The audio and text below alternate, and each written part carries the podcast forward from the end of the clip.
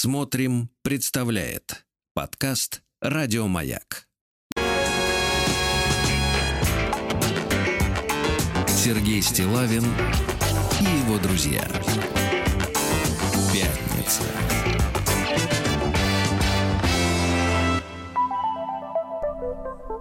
На лайте.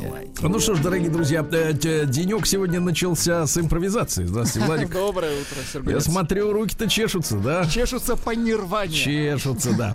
Давайте, знаете, сегодня у нас ведь денек-то такой музыкальный, да? Да, да, да. Также у нас возвращается доктор э, из своего грузинского загула э, и дельтапланного, да? Дельтапланерист вот. наш. Кстати, мы сегодня с доктором намерены, э, так сказать, осуществить давно задуманное в моем телефоне телеграм-канале Стилавин. Угу.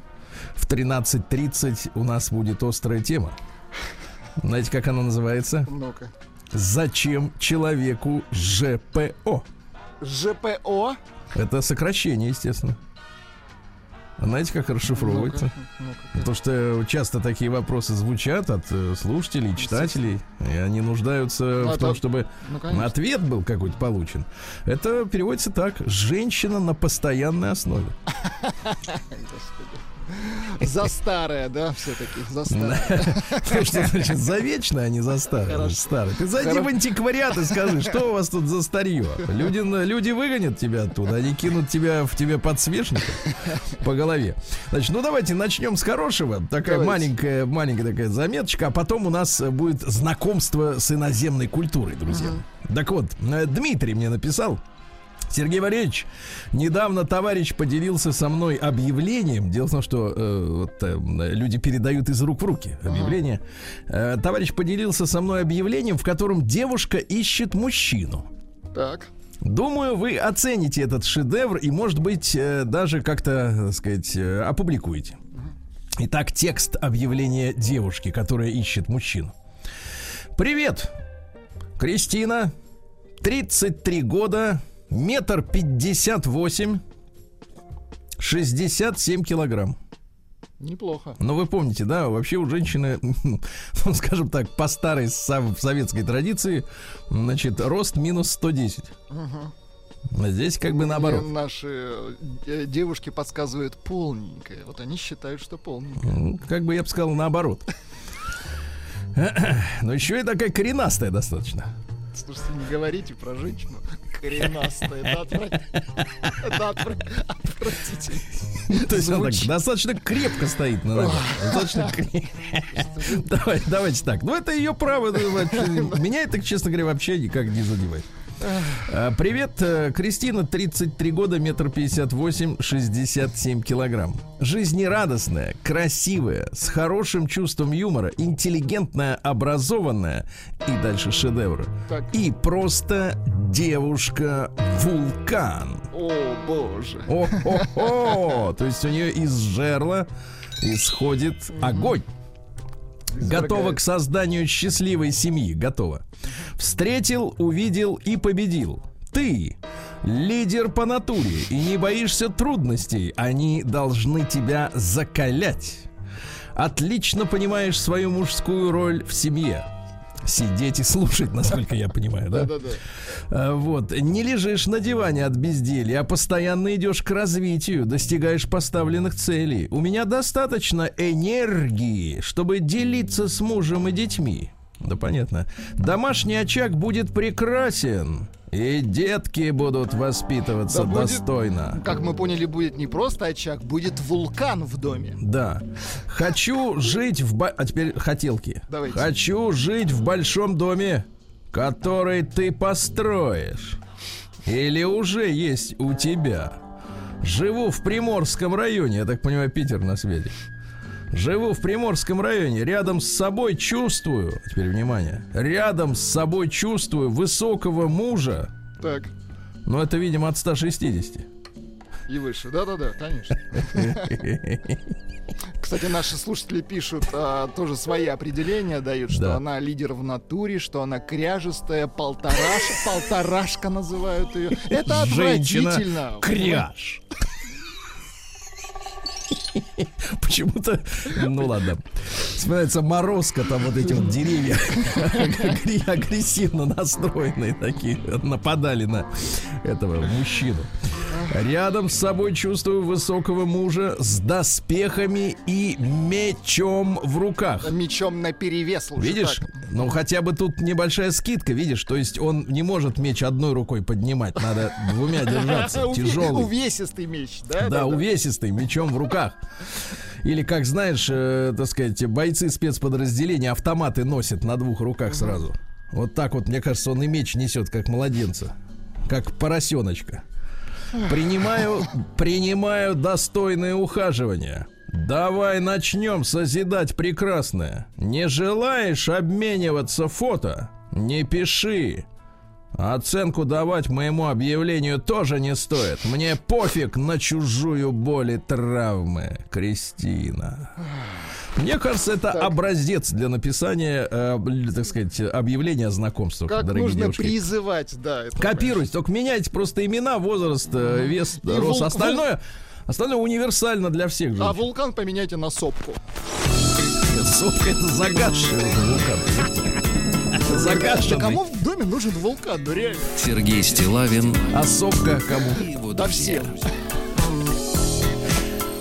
По сотке каждому. И не сопка, а сотка. Давайте. Да. Ну ладно, значит, удачи женщинам в поисках мужчин при ну, таких, конечно. так сказать, ожиданиях. Конечно. Да, и в путь дорогу. Я думаю, что десятки домовладельцев найдутся, так сказать, отзовутся и будут меня сегодня заваливать письмами на мой адрес и сказать, дайте мне координаты этой девушки. Угу. Да, дальше, что хотел сказать, товарищи. Э, вчера э, листал, как всегда, новости. Ну, э, мы вместе с Аннушкой нашей готовим новости для 8-часового выпуска по Москве, да, всякого интересного и э, фуфельного, скажем так. И вдруг, вы знаете, натолкнулся на известие о том, так. что в, в, в, чуть ли не в последнем грузовом самолете из Кабула так. Угу. сбежала, значит, значит, э, первая... А, местная дива, местная поп какая-то. Да, сбежала пер, первая, так сказать, афганская исполнительница. Uh-huh. Из, из, ну, так, типа местная примадонна. Местная я, звезда, честно, да, да, да. честно говоря, во-первых, конечно, я вот представился, ну, для меня примадонна это как? Вот, нет, ну, Алла Борисовна, ну, да, Алла конечно. Борис, нет, а, однозначно Алла. Нет, но Алла Борисовна бы в грузовике бы не, не, не покидала, нет, ну, там, точно. Да, пришлось бы, наверное, вот. Но я имею в виду, что так. из этих, из новых, если представить, ну, что это такое? Это люрекс, да, какие-то там э, тряпки, э, вот, ну, какая-то вот женская такая история. Вот, представляете, она рядом с, э, так сказать, с ароматными, значит, с другими, так сказать, беженцами. Она, значит, сидит, вся такая суперзвезда. Она победительница, кстати говоря, афганского голоса. Оказывается, вот знаете... Есть у нас, афганский голос? Да, у нас есть афганский голос, и это, извините меня, не... Это, не, это не голос Талибана, да? Нет, нет, запрещенного в России. Нет, это не голос автомата Калашникова.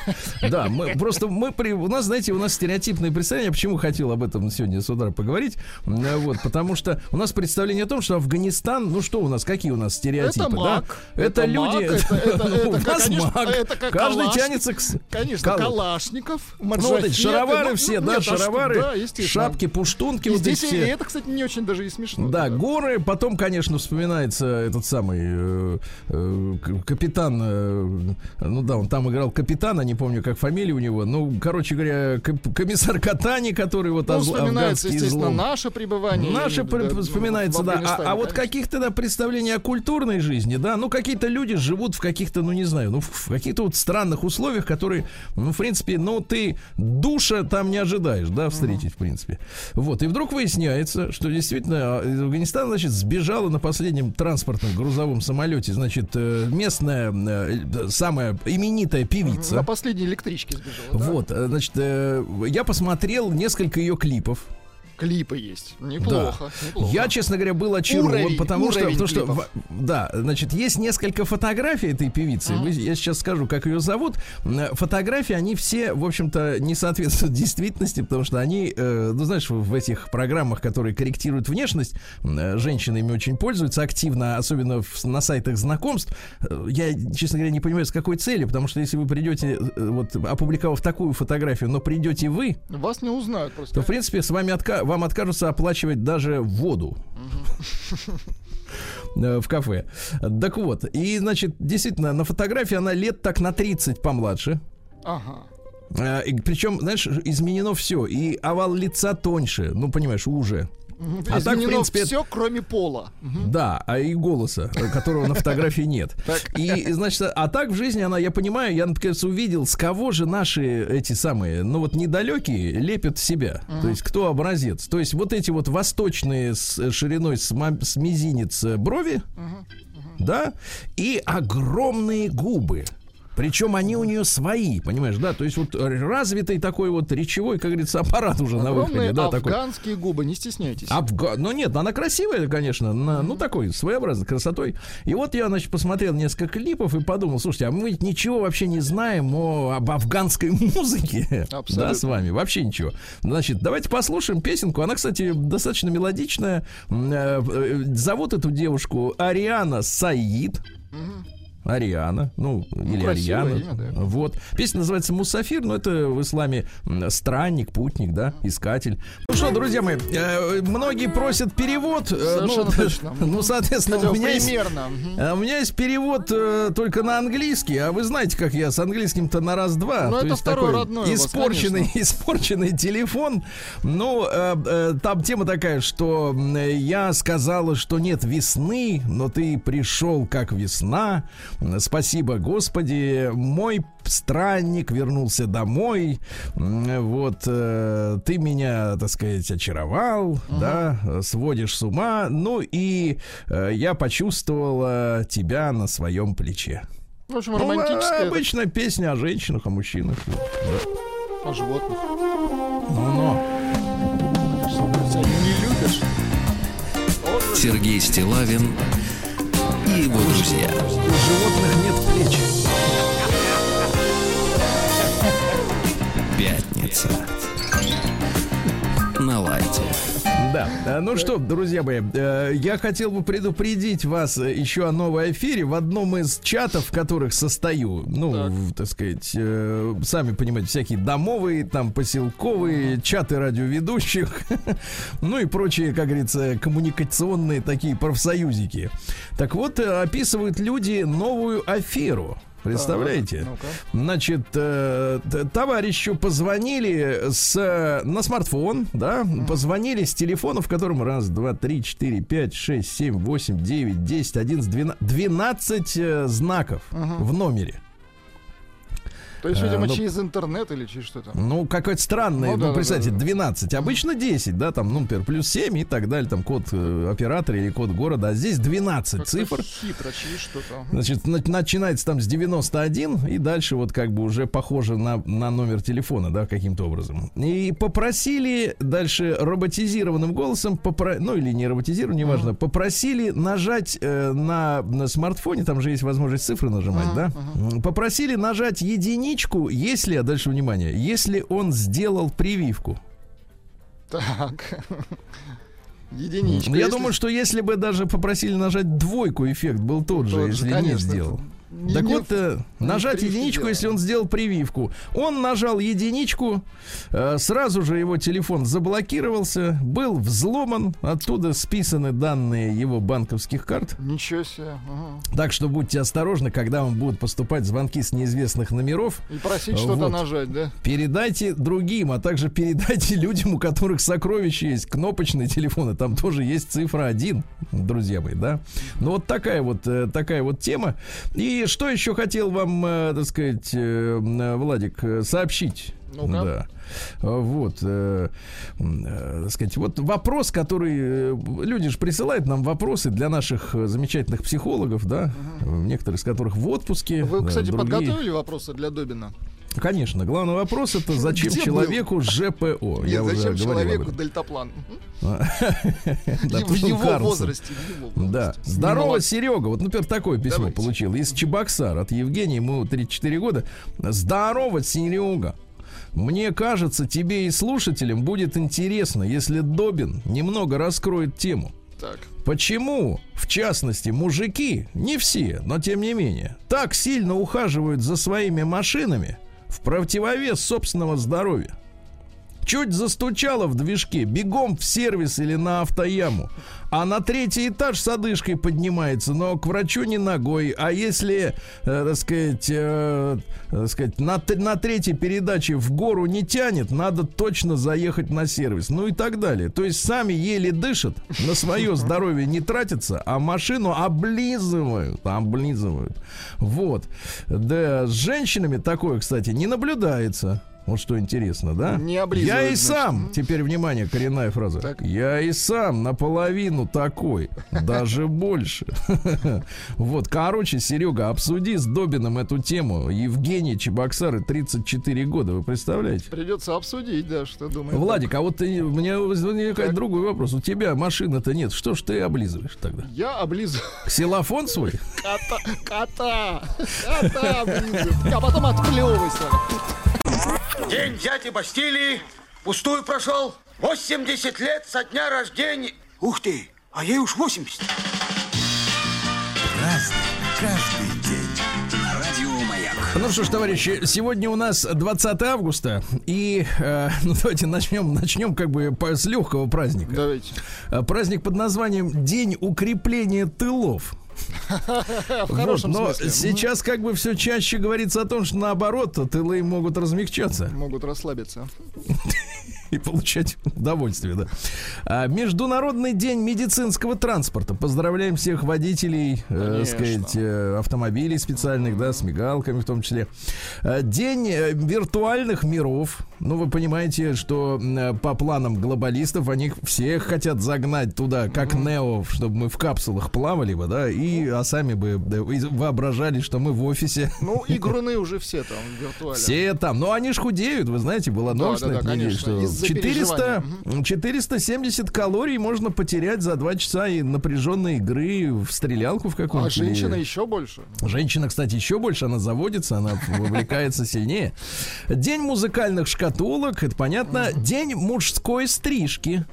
Ну, это тоже необходимо. А как вы определите сегодня, честно говоря, мужская стрижка или не мужская? Да Потому нет, что, нет уже по, по большому счету ни мужских, Таня, ни вот у вас женских, какая конечно. стрижка? У меня-то то, что осталось, я ее у так вас называю. полубокс или Полу- как? Или у меня- канадочка? У меня, э, стрижка Тинтин называется. Рин Тинтин. Рин Тинтин, да. Да, я понимаю. Всемирный день комара. Ну что, э, что с комаром делать? Комара можно только прихлопнуть, правильно?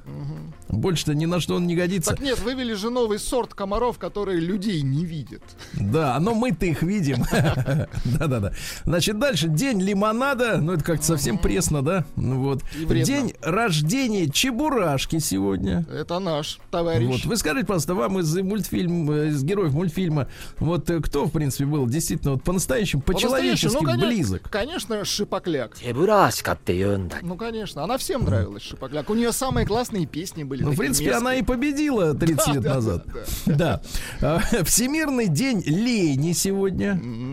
То есть надо отказывать, люди говорят, неохота. А, Сегодня не очень хороший праздник с точки зрения диетического питания, но знаю людей, которые ну просто жить без этого не могут. Сегодня день любителей бекона. А вы знаете, кстати говоря, слушайте, товарищи, сейчас же появился этот самый говяжий бекон. Говяжий. Говяжий бекон. Но на самом деле, если честно, вот э, тот бекон, который продается, он бывает же такой подкопчененький, да, уже. Но он, на самом деле его даже по большому счету можно есть, вот просто открыв пачку, уже, так сказать, уже вкусно, Он да, уже становится. готов, да, к употреблению. Да, а вот эта штука, это сырая. То есть фактически такими же ломтиками, тли, длинными, да, с жиром, там, со всеми делами, нарезана тонко-тонко сырая говядина. Вот, которая, конечно, не, она нисколько не копченая, ничего, но просто тоже вот э, я как-то попробовал такую штуку. Ну, да, вот такая получается яичница, омлет с мясом, условно говоря, да, так с тонким. Ну и сегодня русский народный праздник Марины Пимены. На Марины Пимены наши предки наблюдали за аистами. Ну, аиста узнать э, нетрудно, у него шея длинная, башка маленькая и крылья большие. Да, и да? очень похож на цаплю. Мгм. Да, если птицы готовились к отлету на юг, ну то есть собирали документы, Чистили. Чемоданы, да, то значит надо ждать холодную и раннюю осень. Если не видно, тогда будет тепло. Ну а поговорки какие?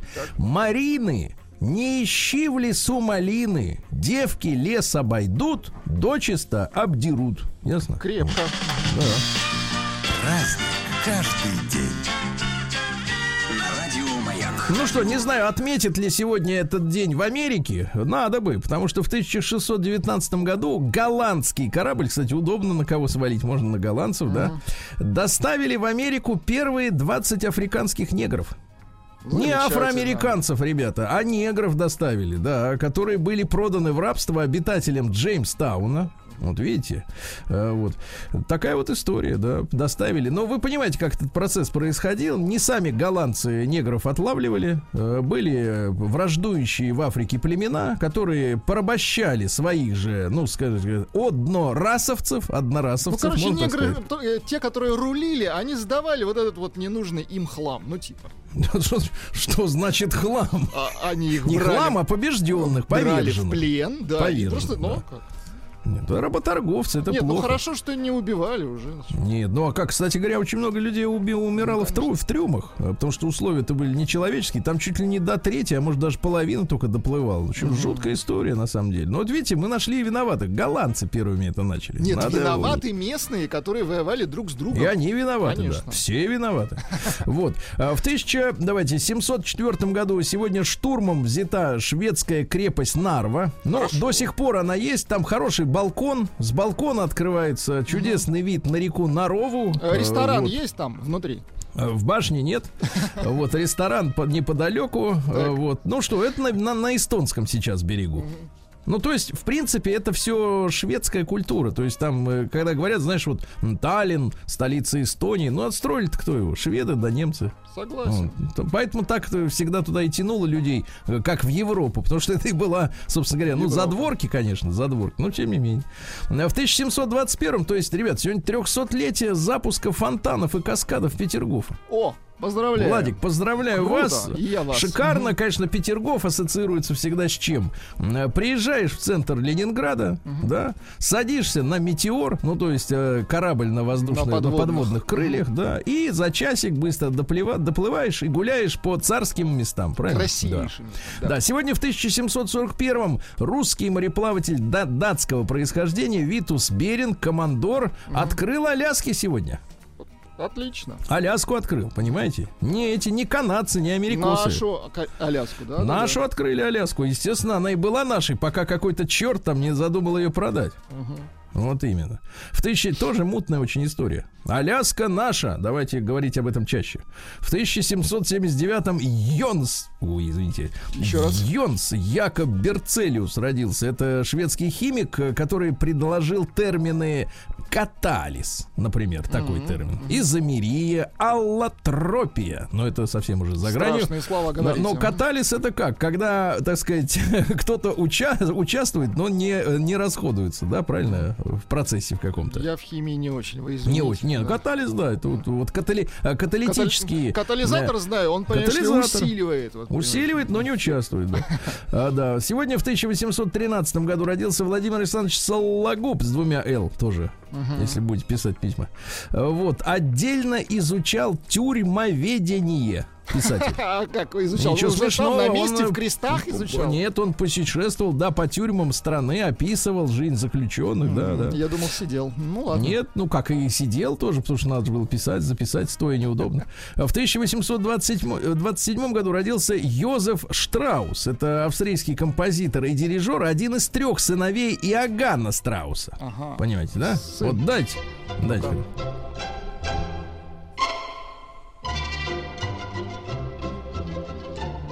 Вот они все такие игривые. Штраусы. Ну что, идешь там, кофеек, э, ну, так вот сказать, попиваешь, вот вот тебе э, идешь по... Вы же ходили по Вене, правильно? Были в Вене? Ну а что, идешь, тут тебе, понимаешь ли, это отбивная, это свиная, как она у них там называется-то? Работать не хочется точно, и войны Да. не хочется, ничего не хочется. Тафель шпиц тебе опять же выставляют. Помнишь, что это такое, да? Ну, это... про- противно вообще просто. Да, противно, делать нечего. То есть не хочется. Совершенно. Да, в 1857-м разгорелся в этот день скандал вокруг публикации Бадлеровского произведения «Цветы зла». Он оскорбил общественную нравственность, на него наложили штраф. Давайте почитаем, как наклад, э, то есть за что наложили. Так. Ты вся, как розовый осенний небосклон, Во мне же вновь растет печаль, как вал прилива, И отступает вновь, как море молчаливо, И пеной горькою я снова уязвлен. Ну, красиво. Складно. Нет, снаружи-то красиво, а внутри-то а внутри дрянь. Хочется посадить Да, да, да. человека. Что, Понимаешь, вот люди вот в последнее время, видите, они превратились в существ, которые реагируют только на форму. Вот если звучит красиво, какая-нибудь мерзость там не, не была бы зашита внутрь, нормально. Если звучит грубо, значит уже по определению плохо. А это ведь это не всегда так. Не всегда. В 1896 году запатентован телефон с наборным диском, но нужна была работа девушкам на телефонных станциях, поэтому не старались внедрять по-быстрому.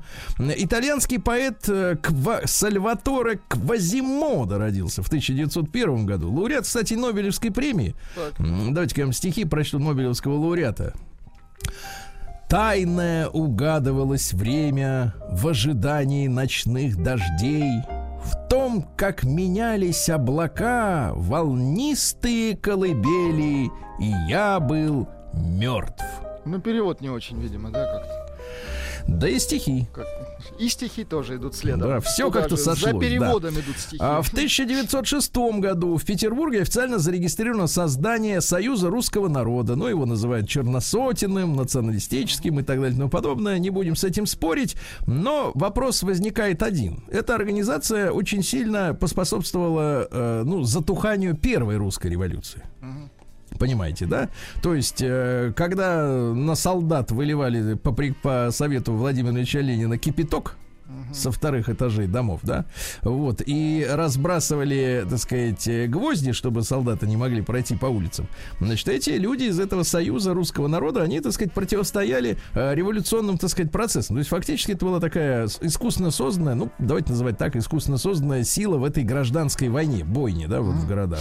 Вот. А куда же они делись-то в феврале? В 17 17 года. Вопрос. А дело в том, что, а дело в том, что незадолго до февраля 17 года Так. был выдан приказ э, всех их разоружить. Да, да, да, да, да. Вот видите, какая история-то. Да, история-то очень неприятная. А в 1913 году в Киеве открылась э, первая всероссийская спортивная олимпиада в этот день. Давайте посмотрим, какие были виды спорта Давайте. тогда э, внутри России. Ведь она не называлась э, спартакиадой. Ну, Гордо называлась Олимпиада, только наша российская. Футбол, потом десятиборье. Десятиборье. Как вам десятиборье? Неплохо. Бег с препятствиями, гонки на велосипедах, гимнастика. Вообще в церемонии приняло участие 639 э, спортсменов. Представляете, за их выступлениями наблюдали 10 тысяч зрителей без масок. Круто. Во- Вот. Такая вот история, да. Э, В 1918 году в Советской России отменена частная собственность на недвижимость в городах. А знаете, почему это не привело к бунтам э, широкомасштабным, да? Потому что мы сегодня выросли с вами в ситуации, когда у нас квартиры, ну, приватизированные, да? Ага. То есть у каждого, ну, не у каждого, у каждого есть возможность, по крайней мере, там, ну, понятно, те купили уже по умолчанию, это их частная собственность, да, а можно было бы еще и до сих пор, кстати, по-моему, идет приватизация советских квартир, да, старых. Так вот, интересная история, что мы с вами привыкли вот к этой системе, которая, кстати, для мира не характерна абсолютно, чтобы из всего дома, например, вычленить одну какую-то хату, ее назвать частной собственностью, а все остальное черти, черти чье, да? Так вот, а в дореволюционной России, как и сейчас во всем мире, э, там было принято, что вообще частных квартир нет. То есть есть э, частный дом, да? Большинство домов, в которых жили люди, абсолютное большинство, это были Доходные, доходные, да, так называемые доходные. дома, которыми владел конкретный какой-нибудь капиталист, который их сдавал в наем людям. Сдавал. И поэтому, естественно, когда сказали, что у этих капиталистов эту недвижимость отбирают, да, а теперь вы будете платить квартплату не ему, а в кассу, в, сбер, сберкассу, да, ну, условно говоря, или на почте, вот, то люди не особо сильно-то и напряглись. Понимаете, Да, да? То класс, есть- еще и платить не надо, да? да, ну, но столько платить не надо, да, сколько да. хотел капиталист. Да. В 22 году из Москвы начата широковещательная трансляция радиопередач, так сказать, у нас. В следующем году будем отмечать столетие, да, уже вот как бы, да, радио общесоюзного. Ну и в 32 году родился Василий Павлович Аксенов, э, русский писатель, э, который, так сказать, советской властью не очень дружил, но вот у него есть произведение «Остров Крым», Любопытнейшее. А Там он рассказывает о том, как э, гипотетически после гражданской войны Крым остался, ну, типа Гонконгом. И как там развивалась капиталистическая жизнь вот на этом острове. Вот так. День дяди Бастилии пустую прошел. 80 лет со дня рождения. Ух ты, а ей уж 80. Разный, каждый. Ну что ж, друзья мои, э, сегодня у нас праздник большой, э, потому что в 1937 году родился Андрей Сергеевич Михалков Кончаловской. Поздравляем. Да, да, мужчина глубокий, слушать его приятно, впрочем, как и брата. Вот, э, голос замечательный, да, э, умный человек, снимает э, выс- Талантливый, да. высокохудожественные фильмы, Абсолютно, правильно? да. Вот так вот, да. В 1939 году сегодня произошла операция советско-монгольских войск по разгрому японских захватчиков в районе реки Халкингол. Помните, да, события. В сороковом году Лев Троцкий получил удар ледорубом в Мехико. Вот. Потому что представлял опасность для советской власти. И знал об этом, да. В ш- в сорок первом году Слободан Милошевич родился. Наш Слоба. Вот, наш лидер, э, непобежденный лидер Югославии, которого уконтрапупили в, в Гаагской тюряге.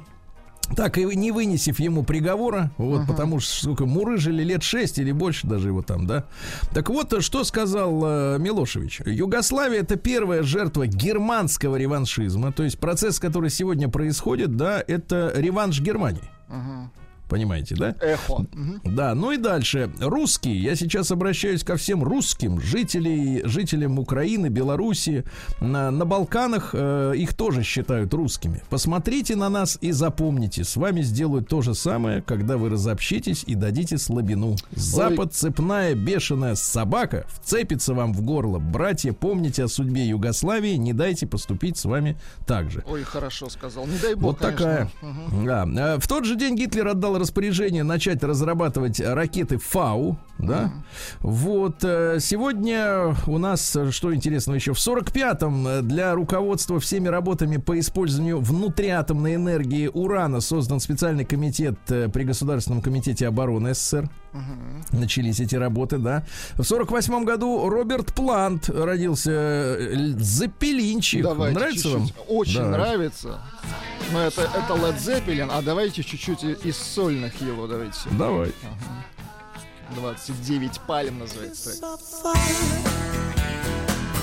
А хотите, где он поет э, с Филом Коллинзом? Фил Коллинз на барабанах. Ну, давайте, то есть молчи. Да, играет.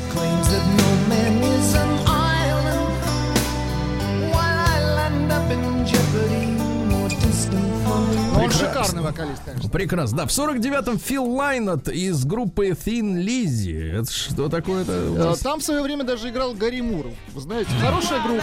boys that had been away haven't changed, had much to say. But man, I still think them cats are crazy. Ну, Да. В 51 году, то есть 70 лет назад, друзья мои, в Советском Союзе создано ДОСААФ. Ну, раньше было Савиахим, а теперь ДОСААФ, Добровольное общество содействия армии, авиации и флоту, да. В 53-м Владимир Петрович Вишневский, поэт, вот родился. Ну, замечательные э, одностишья, мне нравятся некоторые из них, да. Например, «Идут года, мне все еще за 30». Да класс. С такой зарплатой трудно быть любимым. Наш человек. да. Или давайте еще. Смертельно спать хочу, но не с кем. И, наконец, наконец, совсем уже, э, так сказать, мне кажется, вот эта Ну-ка. вершина. Ну-ка. Красивая у вас нога. А где вторая? Жук, а? Это жук. Жестко, да, жестко. Да, да, да. Сегодня в 66-м году родился вокалист и гитарист группы Пантера Дэрил Эббот. Ну. Вот. А ведь его застрелил какой-то подонок, представляете? Да, серьезно? Да, в 38 лет. Вот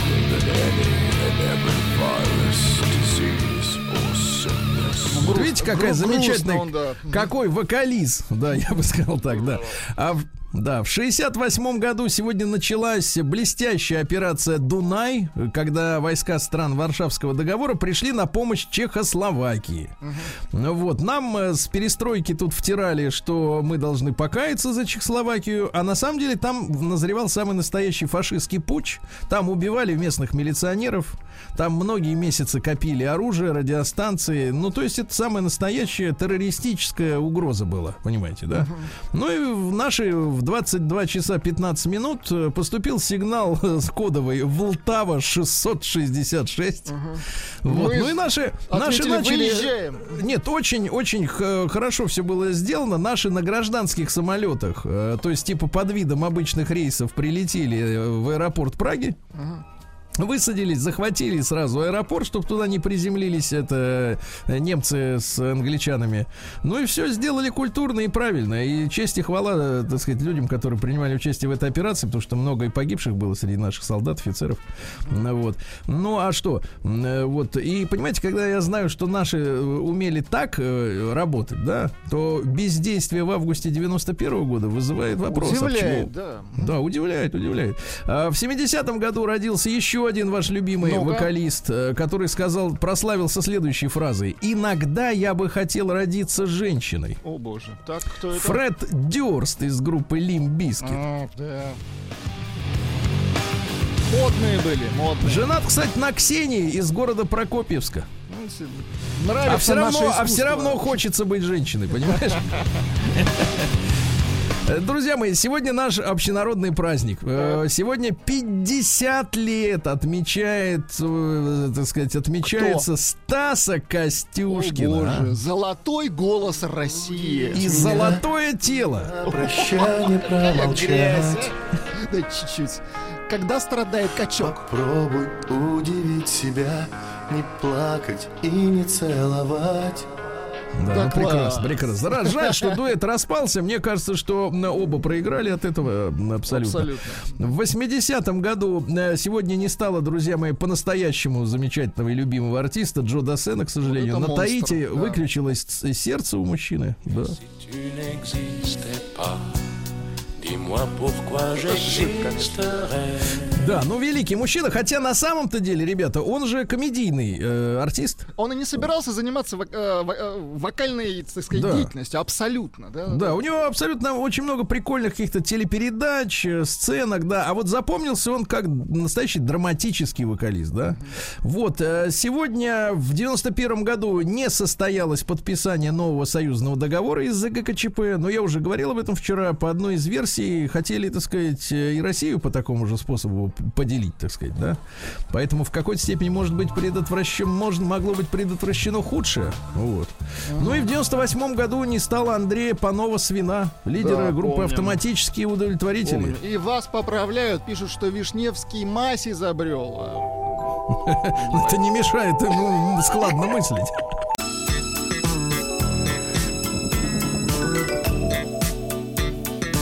Сергей Стилавин и его друзья. Пятница. На лайте. Что ж, товарищи, сегодня у нас пятница. Мы сегодня ожидаем, что на дельтаплане прилетит в студию доктор Добин. Очень да? ждем, очень. Э, В помощь ему хорошая погода, плюс э, 25 градусов сегодня в столице, вроде как даже и без дождя. Ну и в Омске 27, также сухо. Суши-то ночей. Подсушивает.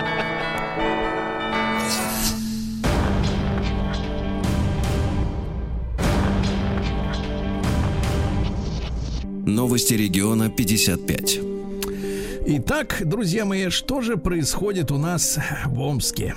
А вот что, молодая, нет, это про молодую позже. Э, Не, а, молодая, Многим, так. вот, да, многим амичам не могут перевести 10 тысяч рублей, положенные от правительства. Эти люди пропали. Более 1600 указали неверные реквизиты. Понимаете? Неверные реквизиты, дорогие товарищи. Надо обязательно проверять все реквизиты. А, Продавец омского а, магазина удивила грабителя, ворвавшегося с ножом. Парень Так. думал, что придя с ножом, возьмет то, что захочет. Он потребовал водку. Но женщина оказалась не робкого десятка, друзья мои, не робкого, да. Он, э, значит, она м, удивила тем, что стала громче, громко кричать, выталкивать злоумышленника руками, несмотря на нож, поэтому паренек сбежал. Да. Оказалось, 27-летний ранее судимый, представляете? Подлец. Все никак не угомонится, мерзавец. Да. Омские Очень сухо в заключенные. Омске, многих сушат. Э, Извините, да.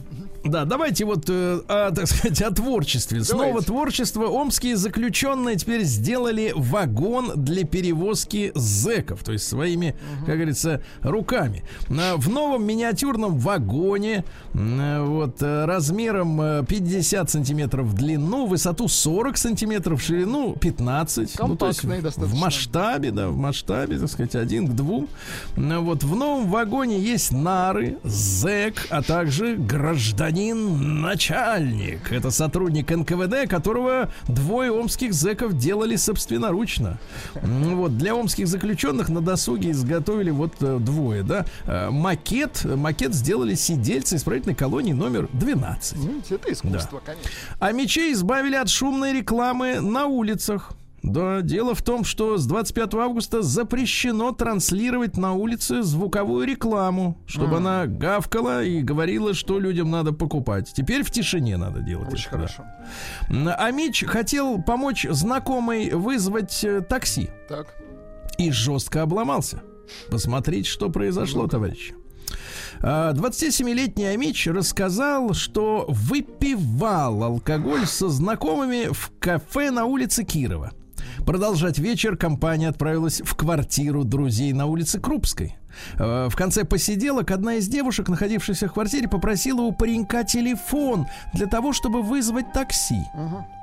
А он на следующий день смотрит, а на счете ноль. Ну, Оказалось- так? Оказалось, что Амичка, Так. да, которая якобы вызывала такси, вот, она, значит, залезла в его банковское приложение, переслала все деньги, 111 тысяч рублей себе.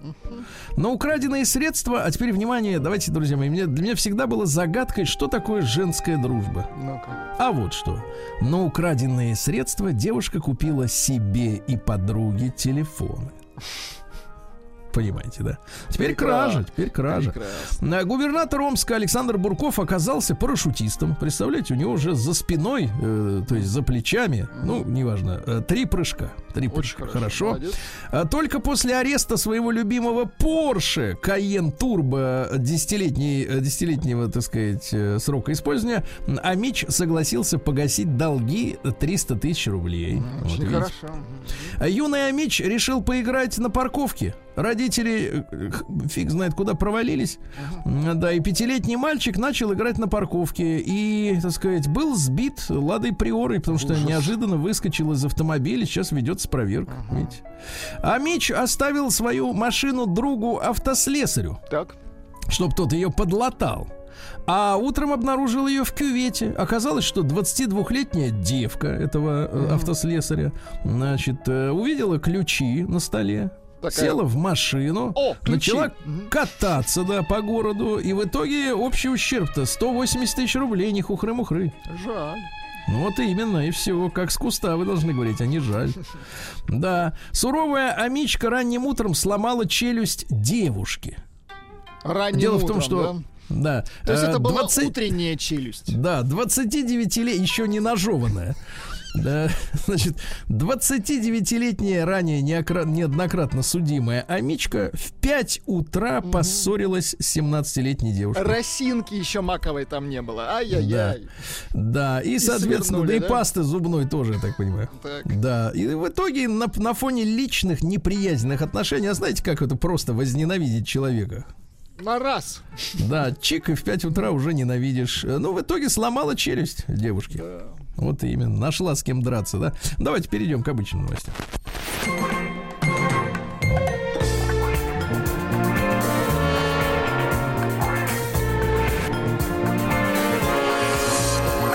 Сергей Стилавин и его друзья.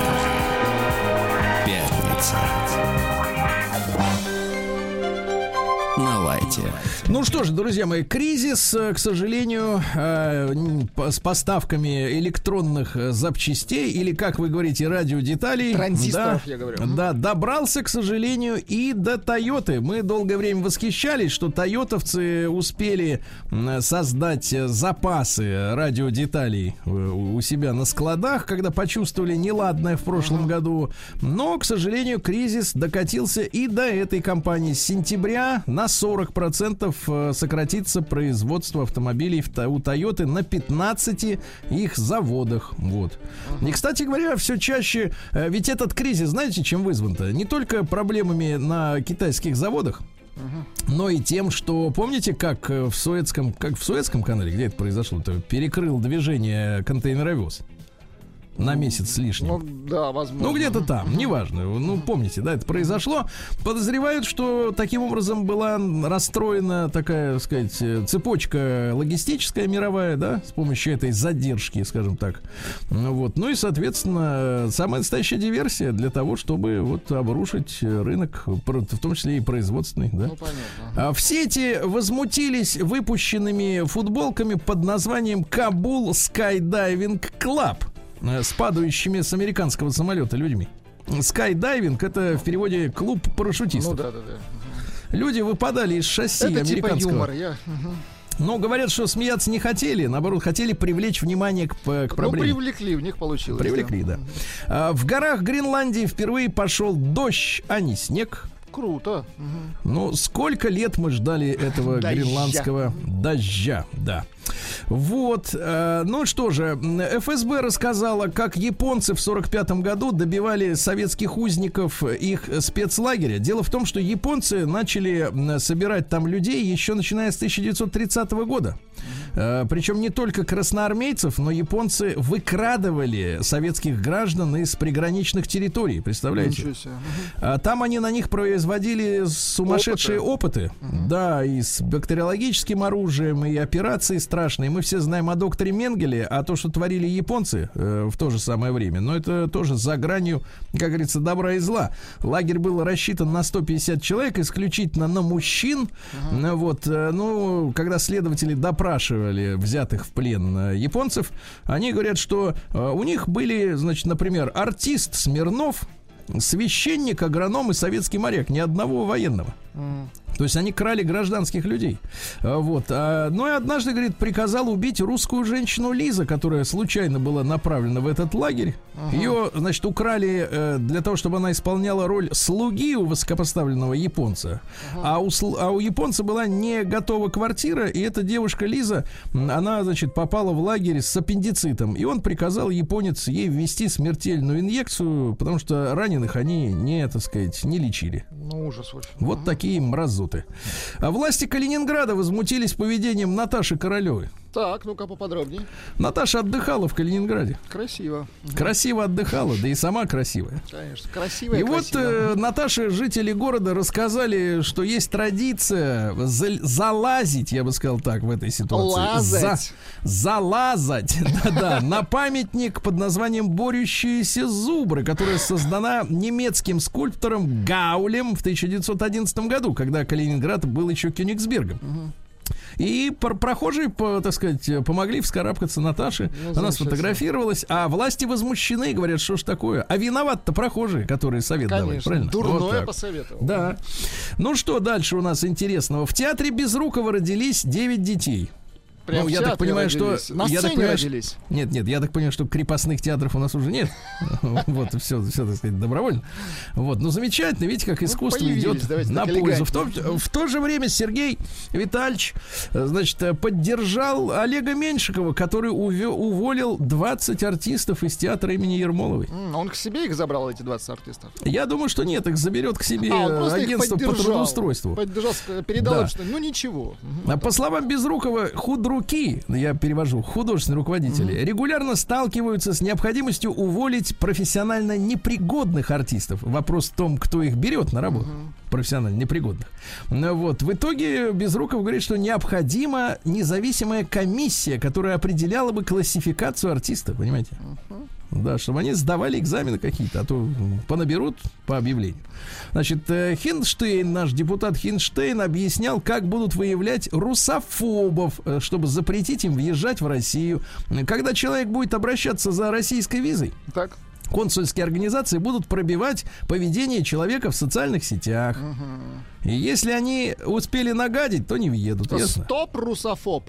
Да, стоп, русофоб. Эм, Житница Москвы во второй раз упала с 12 этажа и выжила. А, значит, понравилось. Или Да как? нет, у девушки, к сожалению, 29-летняя депрессия. А, Она понятно, уже ужас. падала в девятнадцатом году, потом оклемалась, а теперь опять, понимаешь, вот за старое, да. А, Комик Мирзали Заде, который отсидел 10 суток, Так. э, попросил прощения у всех, кого задела эта ситуация, а дальше призвал жить дружно и двигаться дальше. Молодец. Но я надеюсь, в другом направлении, правильно? Да. Дальше грустная новость. Бывший командир Рижского ОМОНа з- рассказал, что Горбачева хотели отстранить от власти еще в 89 году. Потому что первая попытка Горбачевского демарша состоялась именно тогда, когда без разрешения и без санкции э, руководства страны Горбачев на вертолете покинул ГДР, Германскую Демократическую Республику, и самовольно перелетел на, на территорию ФРГ, где общался непонятно с кем, непонятно о чем. Ничего себе. Представляете, какой смелый человек, да?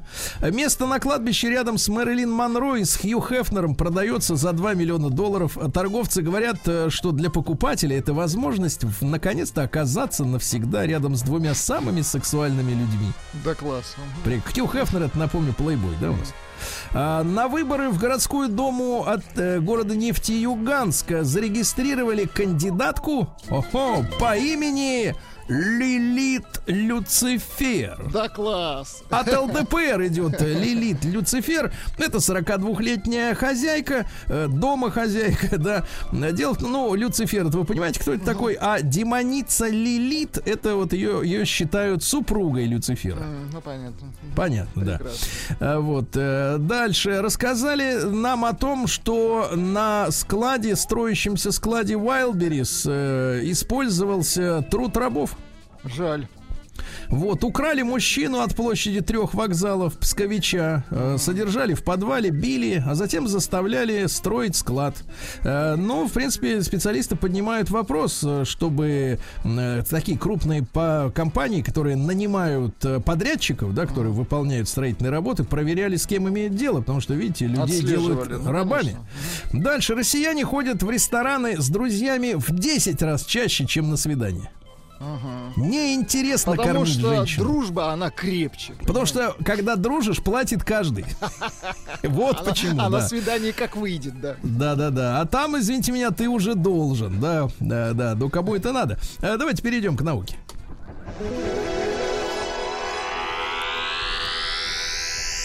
Наука и жизнь. В Питерском университете нашли зависимость между э, прививкой от туберкулеза и борьбой с коронавирусом. Оказывается, БЦЖ. Вам делали БЦЖ? Не помню, наверное, может. Ну вот видите, а вакцина, она, значит, соответственно, укрепляет иммунитет. Э, короче, значит, тоже э, хорошо. Предотвращает, кстати, рак и диабет, между прочим. Вот так вот. Медик э, назвала э, предельную дозу сахара в день. Дело в том, что под сахаром имеется в виду не, те, не тот сахар, который вы сыпете и сыпете себе в чай и кофе. Песок. Так, а какой? А вот все то, что находится и в продуктах уже готовых. Так вот, 50 граммов максимум, что можно, ребята. Да. Одинокие дрозофилы, как и люди, едят больше и спят меньше. Ну, хорошо. Видите? А ученые установили пользу полигамии для дятлов. Знаете, у нас есть выражение, вот дятел, а теперь, оказывается, это хороший человек. Полигамные дятлы производят в полтора раза больше потомства, чем моногамные, и размножаются на несколько лет дольше, ясно? Дятел ходок получается. Отлично. Да, дятел он размноженец. Вот, в итальянском, небывальщина, ребята, в итальянском океанариуме акула родила детеныша, зачатого без участия самца. Там нет ни одного самца, только самки. Ничего себе. Сама родила. Говорят, такое иногда случается у муравьев или пчел, а также у некоторых рыб и птиц, но чтобы акула. Ничего себе. Вот. Назван лучший способ превратить Марс во вторую Землю. Надо по Марсу шарахнуть астероидом, и тогда там все заработает. Ну, это мы можем, да. Да, это по- просто. 200 миллилитров минеральной воды это максимум, что можно выпивать в сутки, товарищи. Ну и не страшное. Под Рязанью нашли останки птерозавра. Ты представляешь, Под куда Рязанью? они- Круто. Да, добрались до Рязани. Давайте перейдемте к капитализму. Новости капитализма. Так, ну что же, э, Скарлетт Йоханссон родила второго ребеночка, назвала его Космо. Космо. Наши поздравления Космо. Космо. А, получающий огромные гонорары Дэниел Крейг, самый богатый актер, кстати говоря, сейчас, оставит детей без наследства. Говорит, э, традиция передачи наследства это безвкусица. Вам не жалко детей? Нет, просто не хочу. Как Преображенская, да, да, да, да, да. хочу. Э, Вот, э, мотогонщик женился на своей сестре, знаменит португальский мотогонщик Мигель Оливейра, но на сводной сестре. Дело в том, что это дочь э, жены отца от другого Ну, мужчины. сводная, То есть нормально. это не родственные люди. Абсолютно. Да, они полюбили друг друга, когда им было 11 и 13 лет, и, наконец, они вот, ну, близкие люди, очень хорошо, да.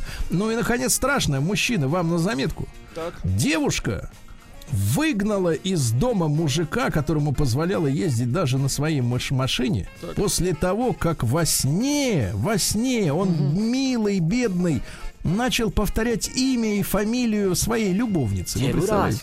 Вот так вот, Вот примерно. так вот примерно. И выгнала. Все, давайте красиво.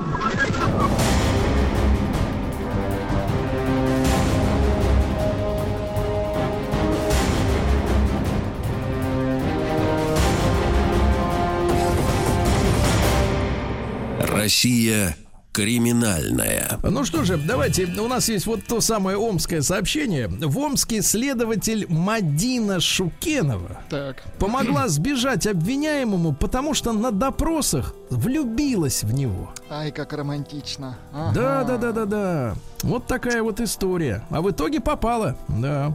Дальше столичный подросток, э, который пришел на прием к психиатру, э, так сказать, сообщил, что готовится взорвать к чертовой бабушке вашу больницу.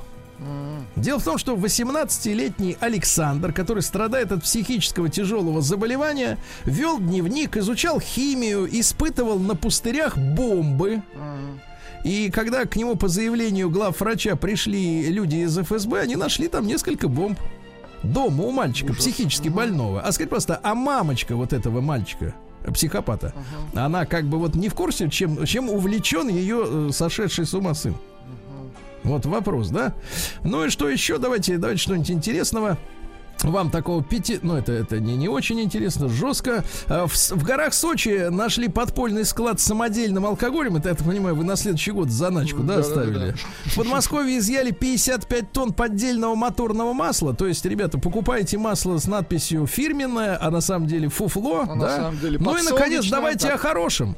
Житель Биробиджана забыл возле своей машины чемодан с 15 миллионами рублей. Какой молодец.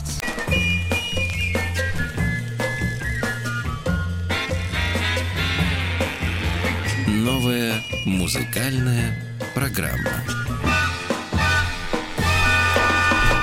Так, ну что ж, дорогие товарищи, сегодня у нас пятница. Я напомню, что э, в четвертом часе с нами доктор, э, сошедший с вертолета. Э, вот. А э, сейчас мы будем э, зондировать музыкальные вкусы женщин. Да? Очень хорошо, да. С кого начнем-то из женщин? Да как хотите. Давайте начинайте. Давайте. вы. Самый юный. Давайте, да. С юности начнем. Сразу я. Молодым Хорошо. везде у нас дорога. Сами знаете. Так, Здравствуйте. Так, доброе утро. Сегодня я принесла немецкого диджея, такую веселую, но отвратительную, как вы говорите, Сергей Валерьевич, попсу. Али Фабен. как называется? Bad Ideas. Плохая идея. Плохие идеи. Так, На. несколько слов о коллективе.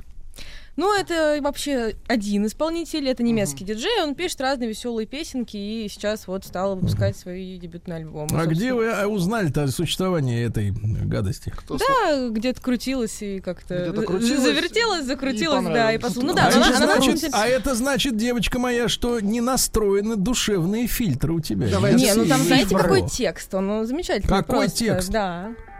Давайте, Давайте послушаем послушаем, текст. послушаем и раз сами распознаем текст.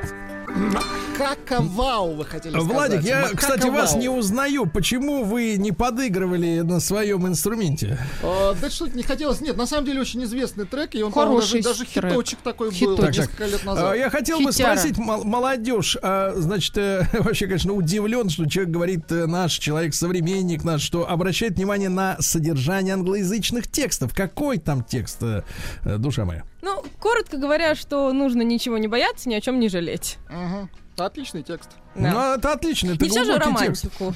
Понимаю. Романтику Ну, кстати, проект, я так понимаю, называется Алли Фарбен, правильно? Да, да, Да-да-да. Он Ну, Алли. Фарбен это не имя и фамилия, это в переводе все цвета. Да, да, да, но это никнейм исполнителя, скажем так, да. Понимаю.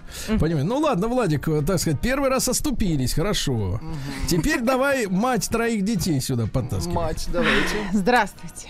Здравствуй, мать. Здрасте. Я люблю, знаете, уже поняли, эм, своей жизни... Вы любите турков? э, турков, почему латиноамериканцев, но сегодня латынь. Настоящая, древняя латынь.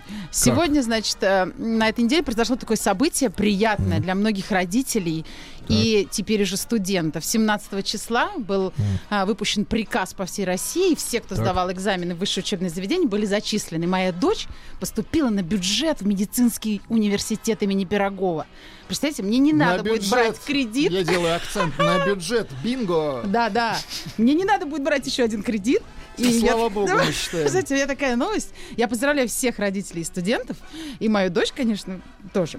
Вот. И поэтому я хочу включить вам стариннейшую песню на латыни. Ну, вы знаете ее, конечно, «Гаудамус». Это гимн всех студентов, но я не буду вас мучить прям латынью, хором. И что же, я совсем, у нас все-таки Могли бы помочь на фоне молодежи-то. Легкая музыкальная программа. Это, значит, э, произведение исполнено звездами российской эстрады. Я О, могу боже. сразу сказать, О, кто боже, там поет. Не надо говорить, давайте мы их Но будем вы угадывать. лучше угадайте. Скажите, Наташа Королева, которая слезла с памятников в Нет, там ее поет? там нет, нет, нет. А- Жаль. а уж- А она, кстати, на кусок глины взбиралась Нет, там очень, очень он такой обтекаемый. Кусок глины? Кусок глины из Да. алюминия. Ну вот. Ну А давайте, включайте, включайте. Итак, мать, мать сэкономила десятки, сотни тысяч рублей. Трек называется «Бюджет». Давай так. Гаудамус и Гитур. Этого момента я, честно говоря, терпел, но все, достаточно. Значит, э, текст переводится на русский язык. Да. Мать сэкономила бабла нехило. А- Короче, слушайте, ну вот э, этот трек, кстати говоря, да, который исполнен на латыни, он ставит... Это какой год? 90-е, да, я так понимаю? Ну очень да, это похоже, какой-то да, да, да. такой А 95-й. Наши слушатели так пишут, вот, что так- похож на гимн Латвии, извините. Ну, во-первых, да, но смотрите, этот же вопрос у нас ста- ставится следующим образом. До какой степени у звезд тех времен, ну, по большому счету, были неузнаваемые голоса, потому что я услышал троих. Вот давайте, вы наверняка знаете список всех исполнителей, да? Всех я не нашла, А знаете? вот смотрите, я узнал, нет, Давайте. просто я не пользовался никакими справочниками, никаким шазамом. э, Я узнал манго-манго. В А, самом ногу- начале Маликов был, да. вот Ногу свело, узнал, да, там так и достаточно гнусаво пел. Да, да, да, и, да. по-моему, Алена Свиридова там Есть, какой-то. Да, угадали. там есть, а еще есть Буйнов, он вторым там поет, и Маликов.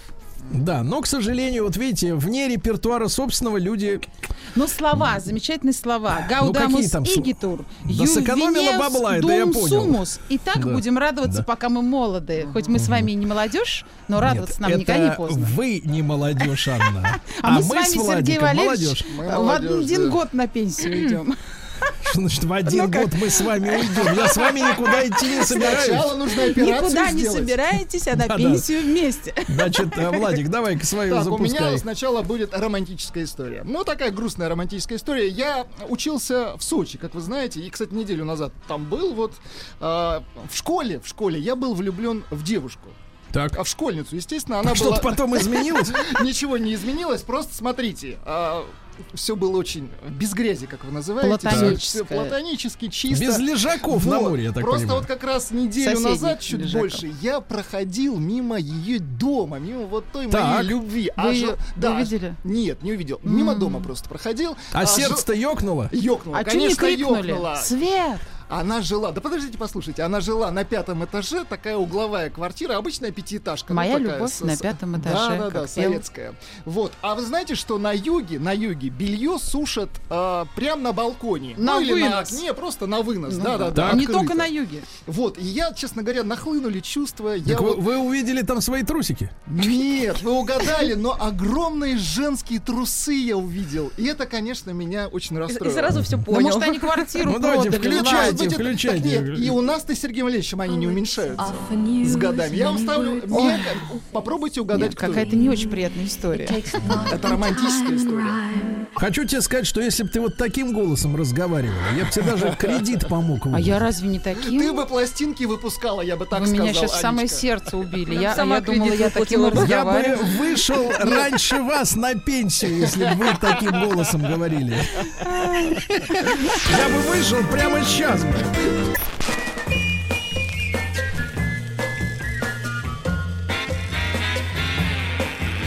Новая музыкальная программа.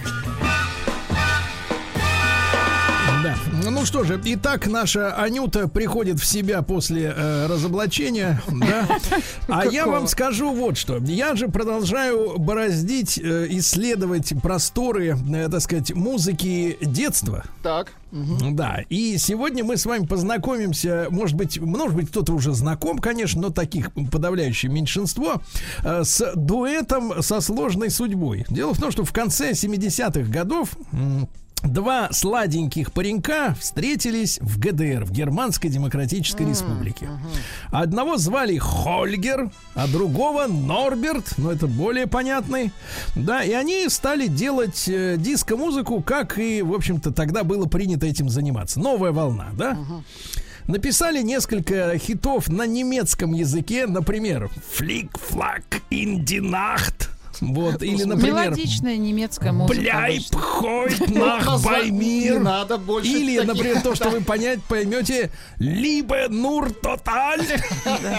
Ну, Стопроцентные хиты, мы на них выросли, да. А потом они поехали, их отпустили на гастроли в Гамбурге. Выпустили. Да, выпустили из понравилось. и они решили не уезжать обратно. Но, смотрите, какая история. Т- Все те хиты, которые они перевели на английский язык и стали называться э, Boys Next Door, то есть мальчики по соседству, они, в принципе, перевели свои ГДРовские хиты на английский. Их несколько там, э, ну, два точно крепких хита, да, но больше они уже ничего не сделали. Судьба мне их дальнейшая неизвестна. Выглядят они, в принципе, так, как такие сладенькие немецкие из Гитлер-Югенда. такие, Не нужно от корней отрываться. Ребятки, Пели да. бы на немецком. Вот. Ну и, соответственно, давайте я вам б- приготовил песенку. Причем радиоверсию есть, как всегда, тогда было принято делать большие, там, 10 минут, пятиминутные. А это 3 3.20, что-то такое, да, 3.30. А, конечно, классическое название для середины 80-х, это 87 год, на самом деле, Lady of the Night. Вот те как. Прям 87-й год. Чувствую руку мастера. Э, Ну что же, э, друзья мои, э, таким к главным почерком хита 80-х, да, было следующее явление. Песня начинала нравиться уже с середины после первого прослушивания, да. То есть, в отличие от многих сегодняшних, да, композиций, которые крутятся по радио, вот выходит какой-то сингл, да, он сразу не воспринимается. Недели две надо. Тебе его, да, забивают в голову, и когда вот забьют окончательно в башку, ты начинаешь вроде как уже и думаешь, о, люблю. А вот вещи, которые делались в 80-е, ну, все вот эти Modern Talking, ну, вся Германия, да, грубо говоря, все, ты, ты начинаешь слушать песню э, со второй половины, ты уже понимаешь, что она тебе уже Ну, зашла. плюс эти все звуки, которые Колокольчики ласкают вот ухо, да-да-да, вот это вот электрическое. А, Конечно, по звуку просто такое Family Bad Boys Blue, понимаете? Чувствуется продакшн германский конца 80-х, это прям вот слышно. Огонек в школе. Хотя я сам трек не сл- первый раз слышу. Ну, Да, не да, да. слышал, Ну, это редкая история. Ну, потому что, я говорю, они как только смылись э, в э, Ф- ФРГ, да, м, э, ну, в общем, не знаю, чем они за- занялись там, Они честно подумали, говоря. зачем нам петь?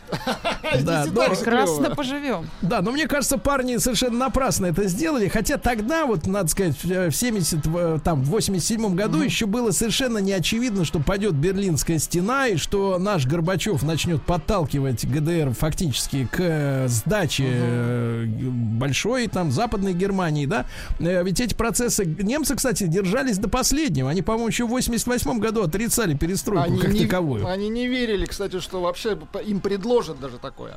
Да, да, То, да. А им потом им не только предложили, ну сказали, а ну-ка давайте сдавайтесь быстро. Ну вот. И всех там пересажали в тюрягу. Ну а за восточно-германская музыка оказалась уже никому не нужной. Вот такая история у нас, ребята.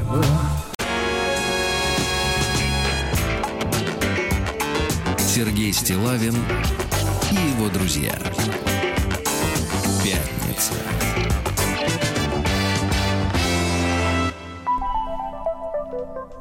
На лайте. Друзья мои, ну вы знаете, что на прошлой неделе мы провожали победителей прошлогоднего конкурса «Хочу на Северный полюс», Владик, да? Очень в экспедицию, да, на атомном ледоколе 50 лет победы. И вот уже в эти выходные, э, в минувшие выходные, то есть, э, да, старт, и сейчас экипаж и все участники путешествия бороздят просторы Арктики. И мы сегодня пообщаемся, кстати, с одной из участниц, узнаем из первых уст впечатление от того, как идет ледокол, да. Э, Также хочу отметить, э, что э, сегодня, 20 августа, считается точкой отсчета, с которой начинается история отечественной атомной промышленности. В этот день, в 1945 году, Государственный комитет обороны принял решение о создании специального комитета. Это орган, который руководил советским атомным проектом. И прошлый год, как мы помним, был юбилейным для всей атомной промышленности. А еще сегодня, товарищи, состоится марафон науки и технологий Homo Science. Как здорово. Э, Да, все это произойдет в Нижнем Новгороде, да. И где будет проходить, э, проходить он будет в организованной госкорпорацией Росатом студии образовательно-культурного центра Академия Маяк. Например, да. Э, Самые актуальные знания о достижениях э, в России и мире, о людях, создающих будущее уже сегодня. Только реальные э, истории, реальные открытия, технологии, которые работают здесь и сейчас. Присоединиться к марафону можно по простой ссылке. Марафон пишется маратхон по-английски. Точка homo дефис science. Science это наука, да? Точка ру. Вот такой насыщенный день, дорогие друзья. Ну и сейчас мы с вами услышим голос, я надеемся, э, нашей замечательной соотечественницы, которая находится на борту э, атомного ледокола. Да, 50 лет победы, э, ей 17 лет. Ангелина Пухначева. Ангелина, здравствуй, дорогая. Да. Да, здравствуйте. Мы передаем вам пламенный привет с самой северной точки планеты. Да-да-да, Ангелина, я раска поясню нашим слушателям, кто вы. А, Ангелине 17 лет, она ученица гимназии номер 19 имени Меркулова из города Орла. Ангелина выиграла путевку на Северный полюс благодаря конкурсу «Большая перемена». Ее видеоролик был отмечен специальной номинацией от госкорпорации «Росатом». Самая содержательная работа конкурса. Представляете? Ничего себе. Ангелина любит учиться, любит читать книги. Представляешь, какая хорошая, замечательная девушка. Активно участвует в олимпиадах по истории, по английскому языку, пишет исторические и научные работы, проводит исследования в музейных фондах и в архивах. Вы представляете, а мечта Ангелины создать в Арктике технологичные инновационные установки, которые помогли бы снизить выбросы парниковых газов в атмосферу. Да-да-да, вы представляете. Ангелина, ну, в таком случае у нас к вам масса-масса вопросов. Во-первых, я знаю, что э, ледокол должен был э, сделать остановку у земли Франца Иосифа. Вот, а там э, участники этого большого проекта собирались наблюдать за местной флорой и фауной и увидеть медведиков и прочих. Что видели вы? Да, сейчас я расскажу.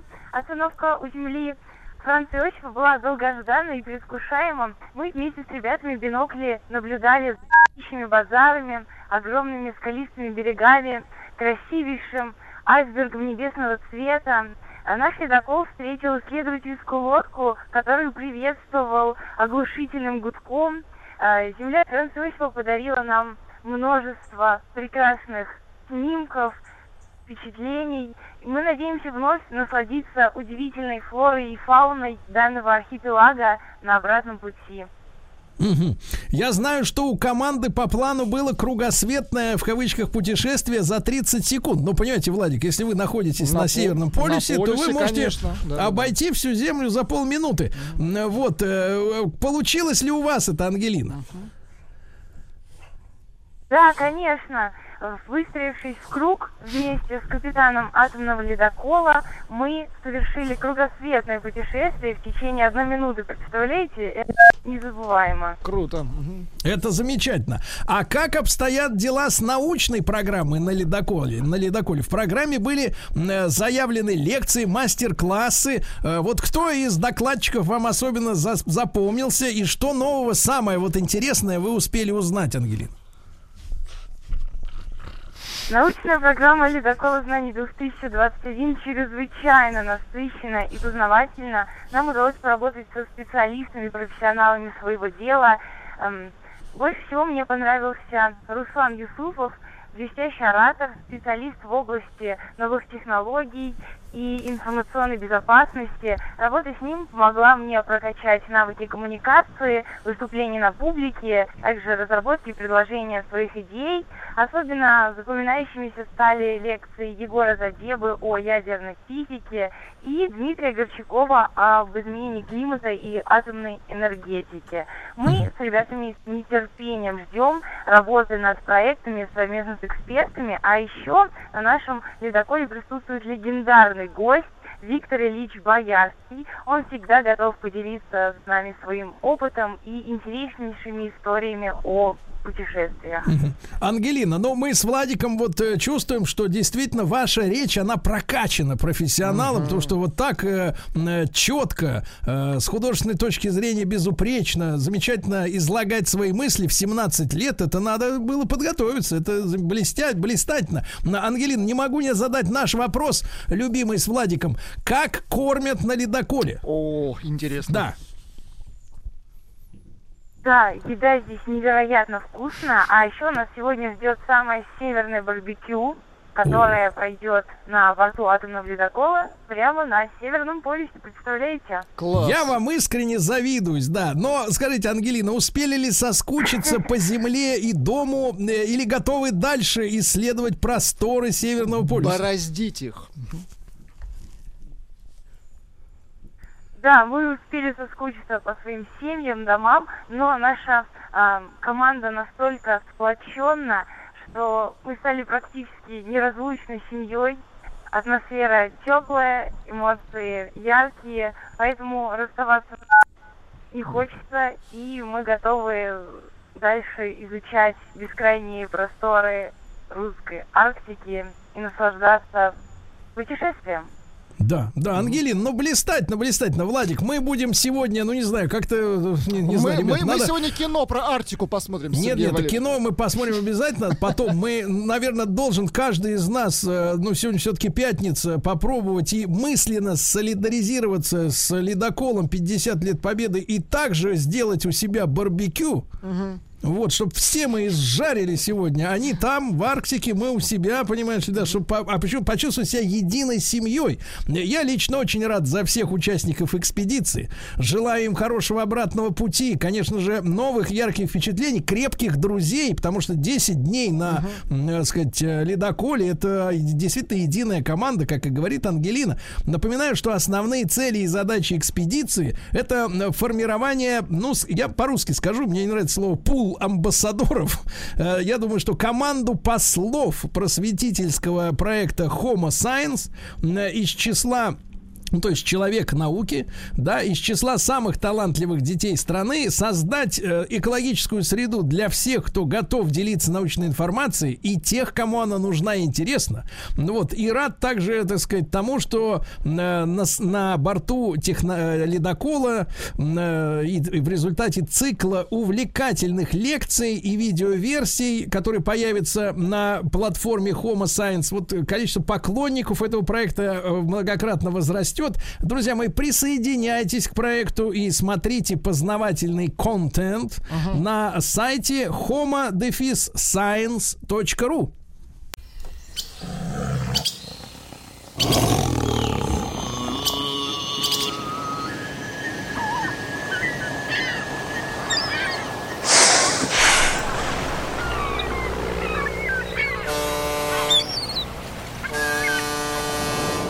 Отпуск каждый день. Друзья мои, итак, э, отпуск э, каждый день. Вы знаете, что все лето у нас э, э, путешествия, да, знакомства, теоретические знакомства э, с бескрайними просторами нашей планеты, в частности, от Дальнего Востока до Западной Европы. Мы и в Африке побывали. На этой неделе наш прекрасный Дальний Восток или Тихоокеанская Россия, как вот настаивают некоторые наши докладчики. Сегодня мы с вами, Владуля, уникальный, э, так сказать, как говорится, артисты в этом, э, в, этом жанре, потому что э, все остальные, я так понимаю, покинули нас в отпуск, в том числе и Свистун. Да, но ничего, это нам не помешает, да, не помешает.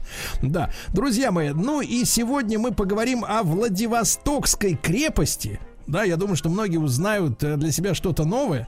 Э, Виталий Александрович Косько, э, председатель сообщества независимых экскурсоводов Владивостока, с нами на связи. Виталий Анатольевич, в Москве доброе утро, вам добрый день. Здравствуйте.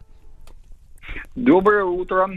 Да, да, да. А, ну, я, нача- вы меня уже представили, да, я председатель сообщества независимых экскурсоводов Владивостока, потомок Владиво- э, одного из строителей Владивостокской крепости, самопровозглашенный комендант Владивостокской крепости. Но об этом я чуть позже расскажу. А, так получилось, что именно в нашей семье, вот моя бабушка Виктория Андреевна, она сохранила фотоархив, то есть рассказы все время такие семейные, семейные легенды, они все время вот у нас звучали. А, Бабушка рассказывала, мы жили на фортах, мой папа строил форты, то есть я это слышал с детства. Но путь мой в крепость был, а, ну, немножечко об этом расскажу. В детстве, когда я был крайне мал, э, я был дитя, на меня большое впечатление произвел фильм «Сокровища пылающих скал». Значит, мы посмотрели м, детворой. И «Мы с вулканом». «Мы с вулканом» это фильм был о Брестской крепости. А, там мальчишки вот по этим руинам бегали, все там, значит, выискивали, там и стреляли из деревянных оружий, а ветеран им рассказывал о том, что вот какие здесь бои были. Вот «Сокровище пылающих скал» там было про каких-то кубинских партизанов, ну там раздвигались стены, скалы отодвигались, они заходили в какие-то лабиринты. И вот я прихожу к своему дедушке Данилу Кьянычу и рассказываю, дедушка, я такой фильм про крепость видел, такое впечатление. А он говорит, да ты что, я тебя сейчас отведу. У нас, ты знаешь, здесь какая крепость? О, пошли. И вот мы ходили. Дедушка нас водил вот по этим а, заброшенным тогда и береговым батареям, и фортам. То есть мы какие-то какие-то объекты осмотрели. И вот он тоже рассказывал, что Андрей Романович, это мой прадед, получается, это папа моей бабушки. Вот, фотографии, пожалуйста, вот смотри, фотографии семейные, ну, вот фотографии сохранились. Один из братьев бабушки, Иван, Иван Андреевич, э, он закончил э, горный институт во Владивостоке, стал горным инженером. То есть его отец был техник-строитель, который строил, принимал участие в строительстве одного из фортов Владивостокской крепости. А вот, а вот его сын Иван, он закончил э, горный институт, стал горным инженером. Ну, впоследствии работал на шахте. Они потом уехали в Тулу из Владивостока, он и младший брат. Вот. И он написал воспоминания. То есть как бы у бабушки сохранился архив, фотоархив и рассказы ее устные. Она рассказывала, как они жили, вот как они ездили в гимназию, ну вот, ну вот как, как они жили во Владивостоке. А Иван Андреевич, он написал общую такое воспоминание о, о своей семье, об отце, о маме. Семья была большая, у них было семь детей, а, трое ну, умерли, то есть было 10, вот, но трое умерли, вот, была большая семья. И вот они приехали во Владивосток где-то в 1911 году. В 2010 году сюда был а, э, откомандирован Андрей Романович из Ковна, они литовцы. Усов Андрей Романович или Усал Сусевич, так его называли. Ну, вот, он родился в 1974 году, 1874 году в деревне Герступе. И вот когда началось строительство Ковенской крепости, вот 15-летний мальчишка пошел работать, так что он из крестьянской семьи, вот, он пошел работать на строительную площадку, которая была недалеко от дома. И вот его становление как строителя, как э, началось вот именно он сначала там какие-то такие простейшие работы выполнял, носил вот эту речку, там теодолит, вот потом он все это освоил, То есть у него было образование, ну, как церковно-приходская школа, то есть он умел читать, писать, то есть этого было достаточно. Он освоил теодолит, нивелир, а потом был назначен десятником. И вот уже когда работы закончились э, в 1909 году, начальник строительства, военный инженер полковник Торопов, э, капитан Торопов, он обратился к своим ближайшим вот соратникам, что, дескать, ребята, а кто хочет на Дальний Восток поехать со мной? Вот меня туда распределяют. Зарплата вдвое выше. Там у Андрея Романовича была зарплата 60 рублей. Вот, а здесь он уже получал 100. И вот он сначала приехал один, потом выписал семью, когда здесь он получил квартиру казенную на улице Лесная.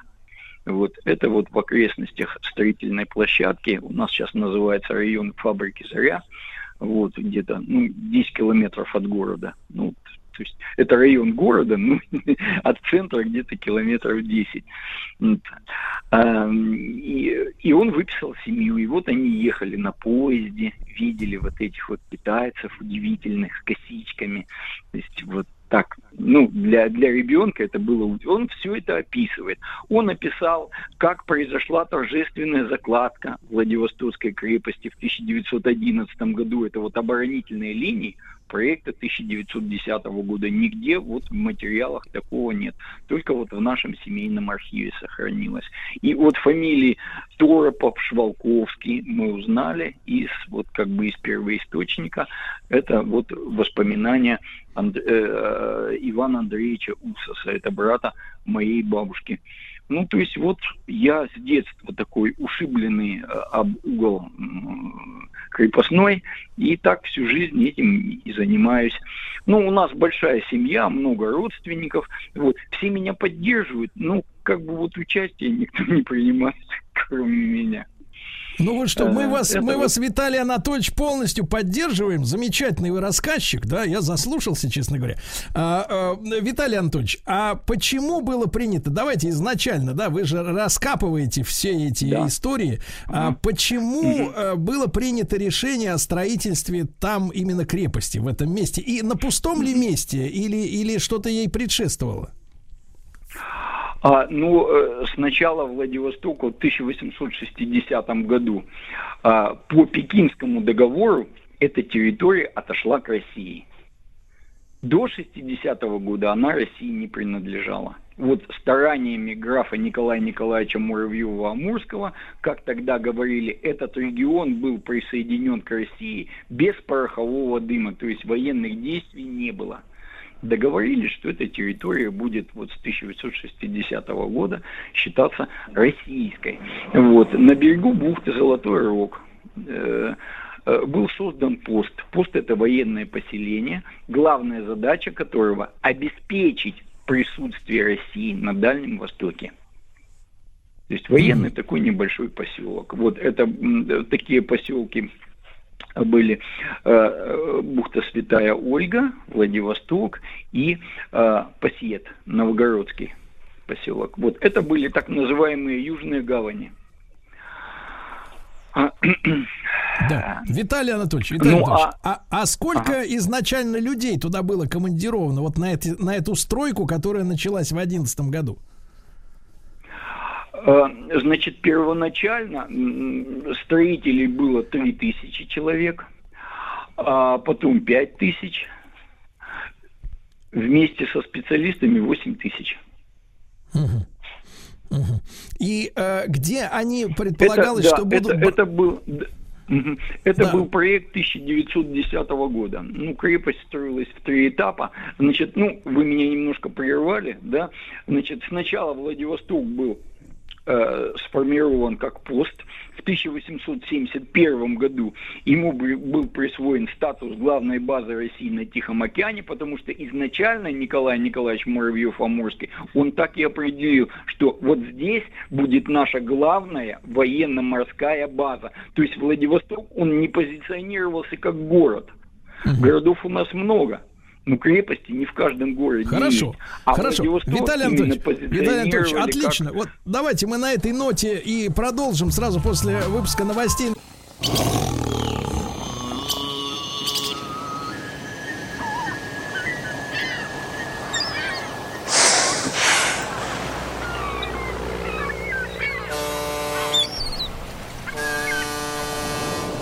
Отпуск каждый день. Друзья мои, на этой неделе мы говорим о Дальнем Востоке, о Тихоокеанской России. И сегодня Владивостокская крепость, наш главный герой. А на связи с нами оттуда, из Владивостока, э, Виталий Анатольевич Косько, председатель сообщества независимых экскурсоводов Владивостока. Э, Виталий Анатольевич, еще раз доброе утро, добрый день вам. Вот спасибо, Добрый что вы день. с нами. Да-да-да. Ну, давайте продолжим. Давайте продолжим. Да. Продолжим. Итак, в 1871 году Владивосток получает статус главной базы России на Тихом океане-. То есть, как говорил Николай Николаевич Муравьев-Амурский, его вот эти вот предначертания начали реализовываться. А, если уж у нас это главная военно-морская база, значит, ее надо укрепить. В 1976 году выделяется 30 тысяч рублей на строительство оборонительных сооружений. 25 для Владивостока и 5 тысяч для Николаевска на Амуре. Во Владивостоке с Хабаровки приезжает военный инженер штабс-капитан Широков. И вот первые работы по укреплению Владивостока под его руководством проходили.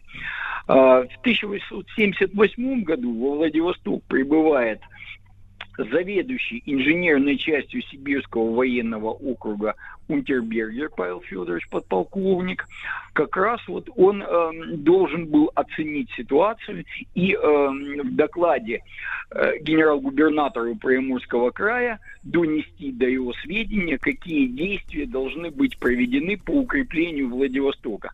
Так вот, именно Унтербергер акцентировал внимание на том, что Владивосток, ну, э, во Владивостоке нужно создать крепость, потому что а, отбиваться от неприятеля нам придется, так сказать, в полной изоляции, э, ни дорог, никаких таких каких-то особых подкреплений ждать неоткуда было. А мы со всех сторон окружены, ну, с одной стороны Япония, с другой Китай, с третьей Корея, то есть вот как бы вот так.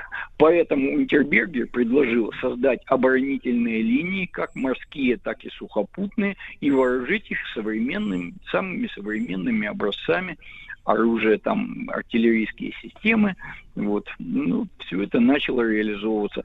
С 80-го года полковник Унтербергер уже был э, главным, на, главноначальствующим на строительстве, то есть он лично отвечал перед императором за создание обороны Владивостока. А, Виталий Анатольевич, а довелось ли крепости участвовать вот в боевых действиях? Э, крепости не довелось участвовать в боевых действиях, но, как сказал военный историк Кладо, полковник, кстати, э, потомок первого военного, э, первого коменданта Владивостокской крепости, потомок первого коменданта Владивостокской крепости, полковник Кладо, военный историк, сказал, крепость не сделавшая ни единого выстрела и лишь одним своим наличием заставившая неприятеля отказаться от своих э, замыслов, да, захватнических, как нельзя лучше, выполнила свое боевое предназначение. Поэтому все, что строилось, конечно, все строилось не зря. Вот, в три этапа эти работы велись с 1876 по 89 год. А, значит, это первый этап строительства. В 1889 году Владивосток получает статус крепости. То есть вот те оборонительные работы, которые велись с 1976 года, в 1989 году вот первый этап закончился, и Владивосток стал крепостью полновесной. Следующий этап строительства в преддверии и ходе русско-японской войны, когда стало понятно, что война с Японией неизбежна, были выделены средства, 1 миллион на э, создание береговой обороны на усиление и э, миллион двести тысяч на создание новой оборонительной линии сухопутной в 3-5 километрах от города. Эти работы велись, как я уже сказал, в преддверии и ходе русско-японской войны. В 1899 году был разработан проект, оборонительную концепцию вырабатывал а, разрабатывал м, э, военный инженер Константин Иванович Величко, профессор Николаевской инженерной академии, который прибыл сюда из Санкт-Петербурга. Ну, начальником инженеров Владивостокской крепости был военный инженер полковник Чернокнижников, руководил инженерным управлением, строитель Владивостокских, Владивостокских укреплений полковник Чиш, ну, впоследствии э, э, полковник в Вот это вот э, к, к- к началу русско-японской войны, в ходе русско-японской войны оборонительная линия была подготовлена. Виталий Анатольевич, ну, я бывал во Владивостоке и э, поражался, поскольку я сам родом из Ленинграда, вот, я поражался, насколько старая часть города, вот, дореволюционная, да, она выстроена, ну, вот как-то по питерским канонам, то есть вот эти стройные линии, ну, конечно, По есть... европейским. По Да, да, да. Да, есть, конечно, свой колорит э, с, э, ну, вот, горный, да, когда, в общем-то, не, высоты меняются, да, вот. Но, тем не менее, архитектура это действительно вот э, типичный там европейский или, или наш, наш, на- наша столица Санкт-Петербург, там, начало э, 20 века, вот эти здания сохранившиеся, ну, просто как бы очень много перекликается, да, в сердце. А, скажите, пожалуйста, а как было принято, если чуть-чуть отступить нам от самой крепости, да, а, как было принято решение, что в этом месте будет еще и город, помимо военного сооружения? А, нет, ну, э, значит, с 1862 года, вот в 1862 году появляются первые жители, ну, гражданские. Вот первый гражданский житель Яков Лазаревич Семенов, предприниматель, негоциант, купец. Вот, он сюда прибыл с семьей, разместился для жительства, ему были выделены участки для поселения, а привлечь нужно было, нужно было любой ценой привлечь людей, чтобы объявлять эту территорию своей, ну как бы да, территория ваша, а люди ваши здесь живут, Поэтому привлекали людей и э, э, в то- в- вплоть до того, что корейцы, да, которые э, с удовольствием принимали гражданство российское и православную веру они принимали, чтобы только на этих территориях укрепиться. Вот из этих людей и начали форми- ну, начал формироваться поселок уже такой гражданский. Потом у Владивостока всегда был статус порта Франко. То есть привлечь сюда торговлю беспошлинную. Вот. Люди потянулись, люди стали приезжать и селиться, потом строить дома. Статус А вот этот период, э, Владивостока э, был. Виталий Анатольевич, а вот этот период, который и остался, условно говоря, увековеченным в памяти, да, вот этот самый бурный рост э, строительства по европейским уже образцам, это уже 20 век, да, это уже там 10-е, Нет, нулевые это года? коне- нет, конец, конец 19-го, начало 20 века. Мгм. Хорошо. А, э, друзья мои, я еще раз напомню, что с нами Виталий Анатольевич Косько, председатель сообщества независимых экскурсоводов Владивостока. Человек влюбленный в свое дело. Мы сегодня о крепости э, Владивостокской говорим. Но вот э, после, э, после э, Первой мировой войны, да, после интервенции американской и после установления советской власти, крепость уже утратила свое значение или тогда еще нет? Она рассматривалась уже новой властью как... Крепость утратила свое значение стратегическое уже в ходе Первой мировой войны. То есть те оборонительные сооружения, которые создавались, они не были рассчитаны на вот эти новые средства нападения. То есть танки появились в ходе Первой мировой войны, самолеты, артиллерия крупного калибра, ну, 420 миллиметров. А, Это армии миллионные появились.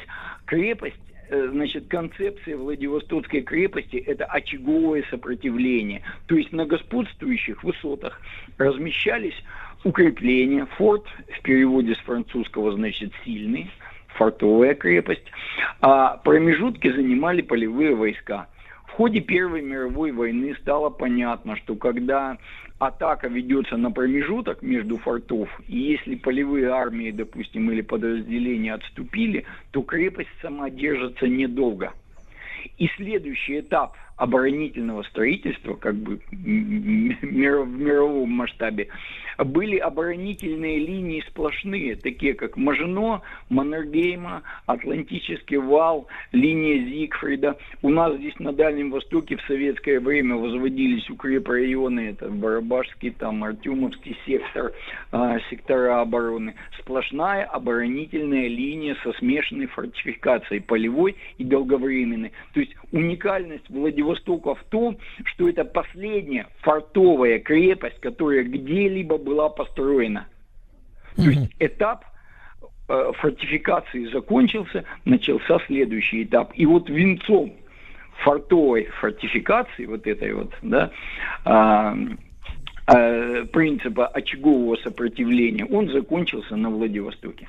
Мгм. Хорошо. Э, Виталий Анатольевич, а э, какова была судьба вот крепости сразу после революции, поскольку разруха, надобности в этих сооружениях нет, да, получается, как э, вот при советской власти ее использовали? Или, Ну, или, или она была заброшена? упразднена.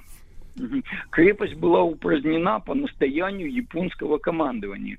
Когда японский экспедиционный корпус с Дальнего Востока уходил, это вот 1922 год, японцы поставили условия, там, ну, целый ряд пунктов был, и один из пунктов – упразднение Владивостокской крепости. Дело в том, что японцы оценивали значение Владивостока очень высоко. То есть для них это была большая опасность нахождение ну, в непосредственной близости от э, метрополии, от японских островов, такой крупной военно-морской базы российской. И поэтому од- один из пунктов ухода экспедиционного, вывода экспедиционного корпуса японского с Дальнего Востока было упразднение Владивостокской крепости. В 1923 году крепость была упразднена. А что вы подразумеваете под словом упразднена? Это же огромное А, сооружение. ну, да, да. Ну и упразднение такое было, вот как мы говорим. Ну вот что значит такое, как она была упразднена? Ну, моя версия, что значит две батареи, которые находились э, на входе, вход, э, восточный вход э, в пролив Босфор Восточный, это батарея Назимовская, и батарея Токаревская на западном входе, там были подорваны казематы. Все. А, и и когда, ну, это, это мое предположение. И, э, ну, вот сказали, вот смотрите, видите, мы упразднили крепость, вот видите, мы взорвали тут и взорвали здесь, все, крепость упразднена.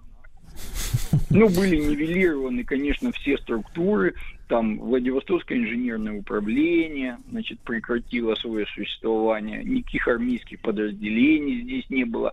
Флота на Дальнем Востоке не было до 1935 года по Портсмутскому договору. То есть эта зона стала демилитаризованной.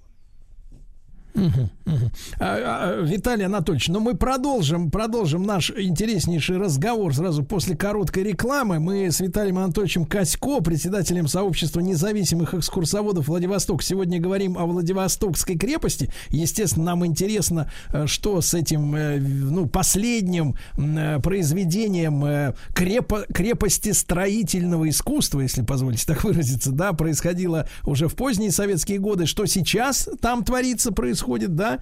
Э, Ну и весь наш цикл э, отпуск каждый день, друзья мои, на сайте радиомаяк.ру.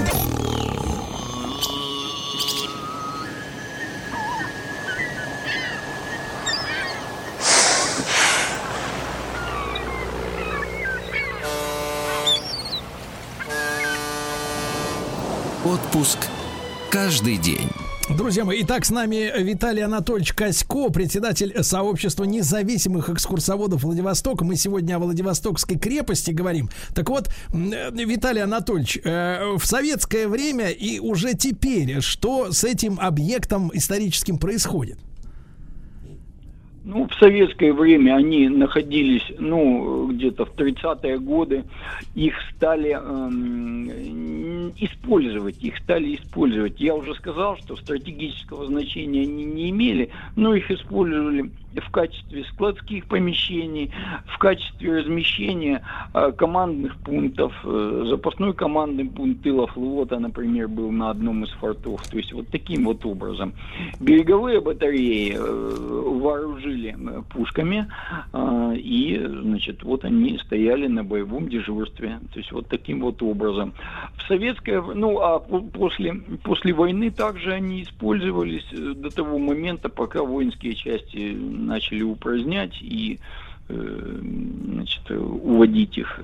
И потом они были заброшены. просто А что какое-то время. сегодня, Виталий Анатольевич? Значит, в 2018 году был созд- была создана структура, которая называется Музей-заповедник Владивостокская крепость. Он э, является со- составной частью Музея истории Дальнего Востока. То есть вот как входит структуру Музея Дальнего Востока, это учреждение культуры федерального подчинения.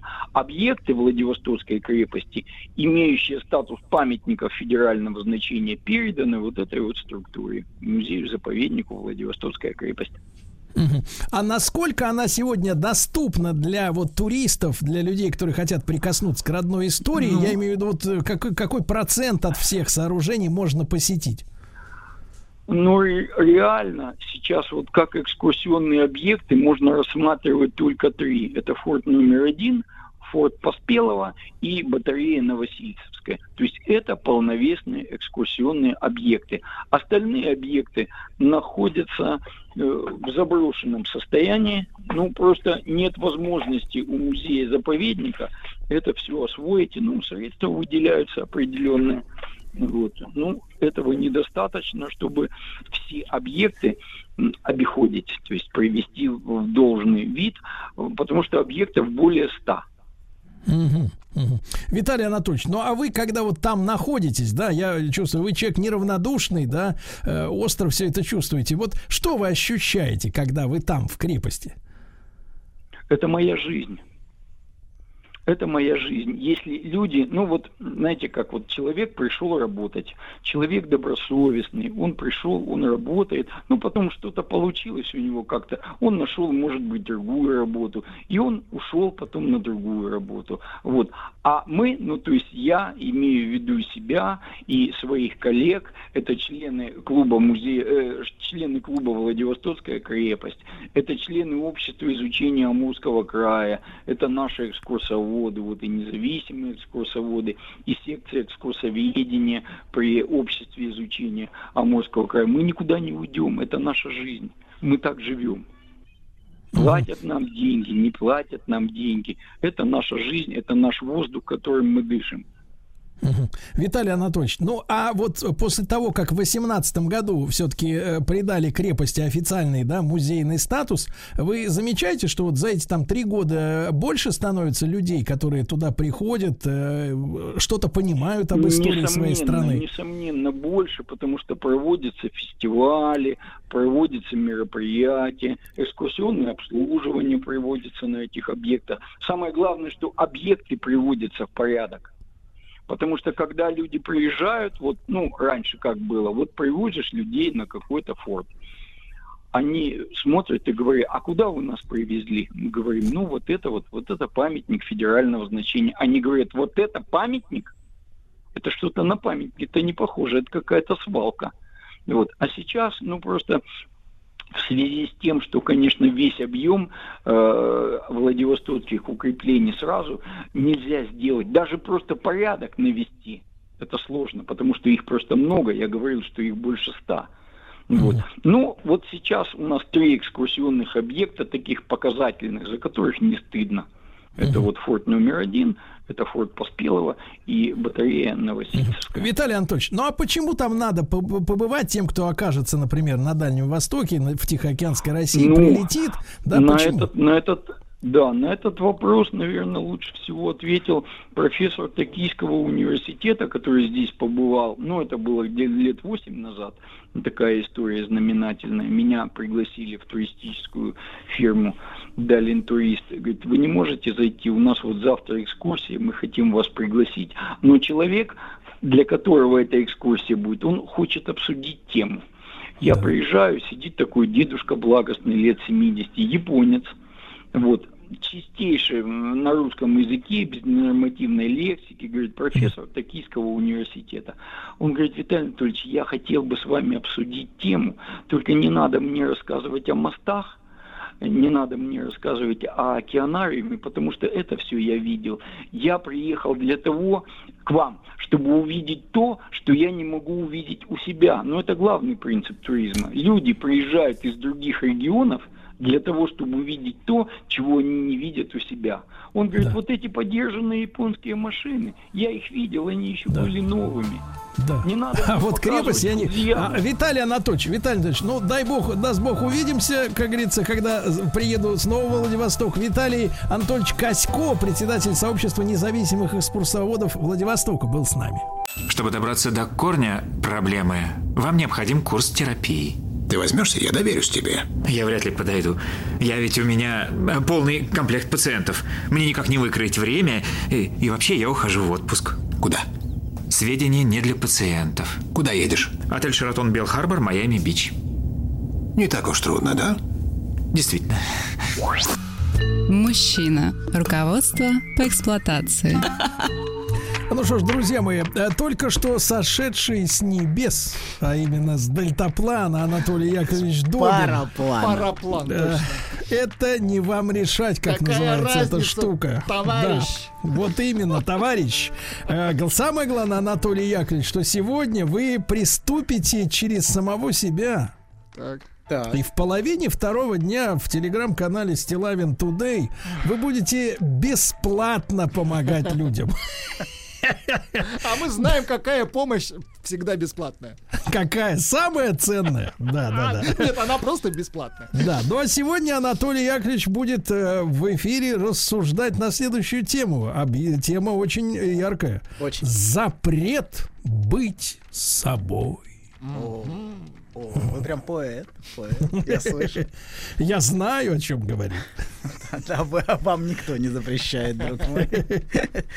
Слушайте, но надеюсь, надеюсь, запрет быть собой это не имеется в виду, что человек не может себе позволить то, что запрещает ему уголовный кодекс. Ну, в некоторых случаях так бывает, но не всегда.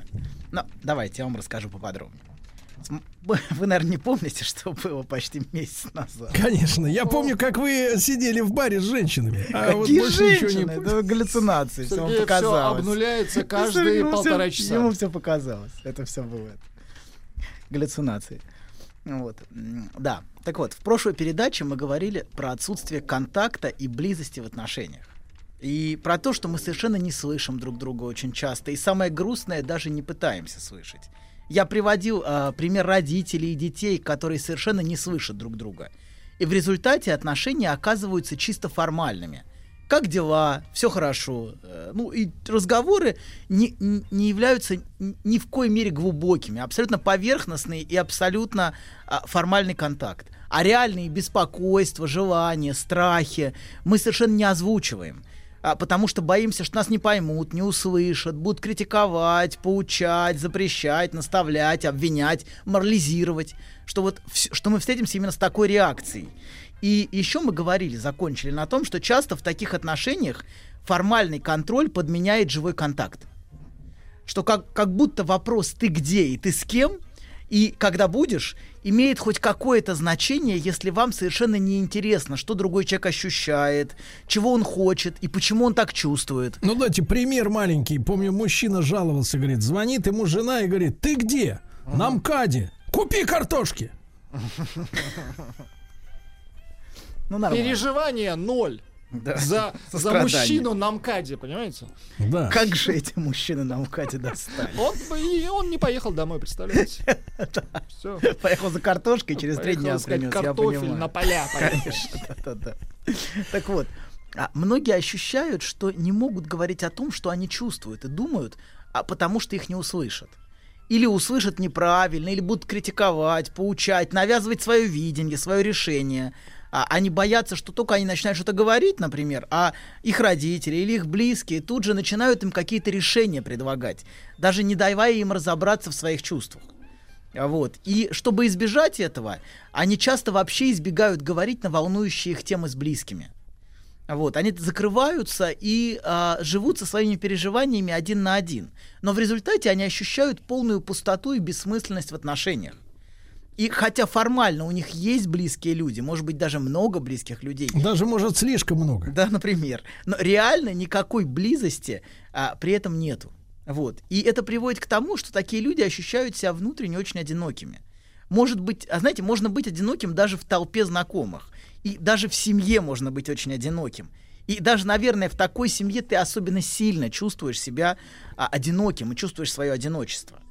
Так вот, давайте продолжим. Первая причина внутреннего ощущения пустоты связана с отсутствием живого контакта с другими людьми, с близкими, А на место живой близости, а с другим остается безжизненная пустота. То есть то, что могло быть близостью, то, что могло быть контактом, а, является, ну как бы это на, на этом месте оказывается абсолютно, абсолютно неживой контакт, абсолютно формальный и совершенно неинтересный.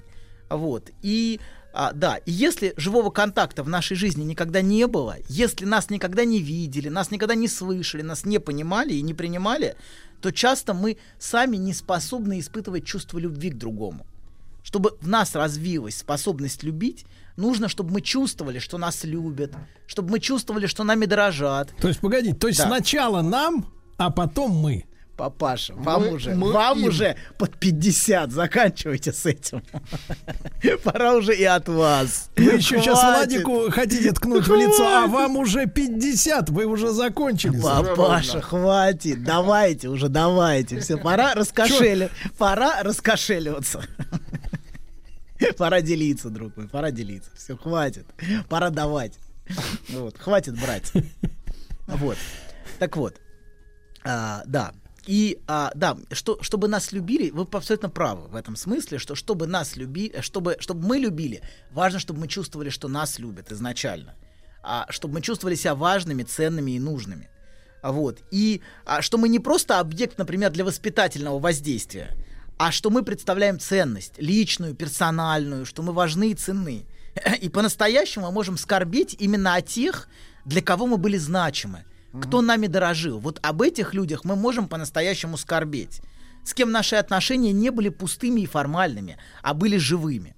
А если живого контакта не было, то и скорбеть об утрате этого человека нам очень сложно. Нам очень сложно переживать горечь утраты, переживать скорбь. Например, я не один раз слышал, что люди испытывали вину из-за того, что не чувствовали горечи из-за смерти близкого человека. Например, отца или матери. Они испытывали вину из-за того, что не чувствовали вот, эт- вот этой утраты.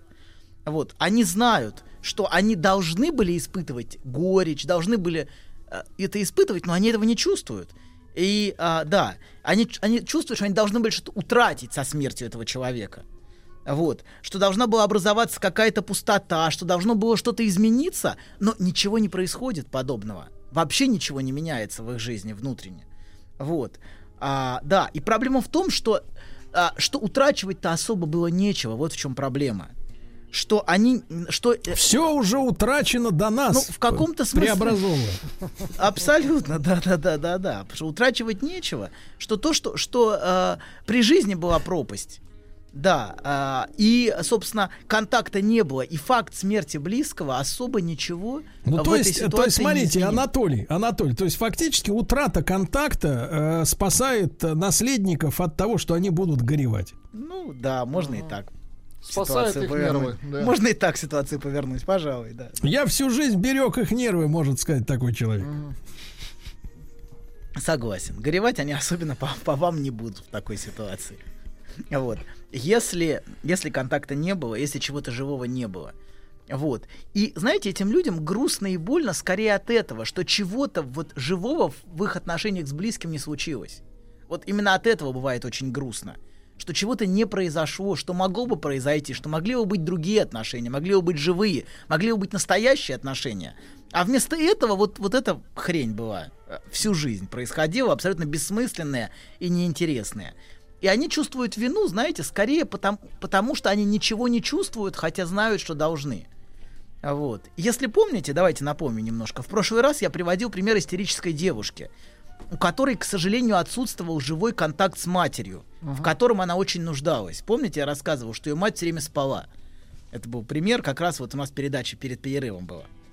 Вот. Ее отношения с матерью, как и отношения огромного количества девушек, были вот именно такими формальными и совершенно безжизненными. И сводились к формальному контролю со стороны матери, которая звонила с вопросами «Ты где?», а, «Почему не отвечала?», «Я волновалась?», «Когда ты, когда ты меня навестишь?», Понимаете, да, вот все вот эти вопросы, а, да, которые не касались никак ее реальных чувств и ее реальной жизни. И того, что ее реально беспокоило. Вот. И а, общение было к, сводилось к тому, что она просто отбивалась постоянно от претензий, от нападок, от требований. Вот. И я, да, мы сказали уже, что часто на место контакта приходит контроль.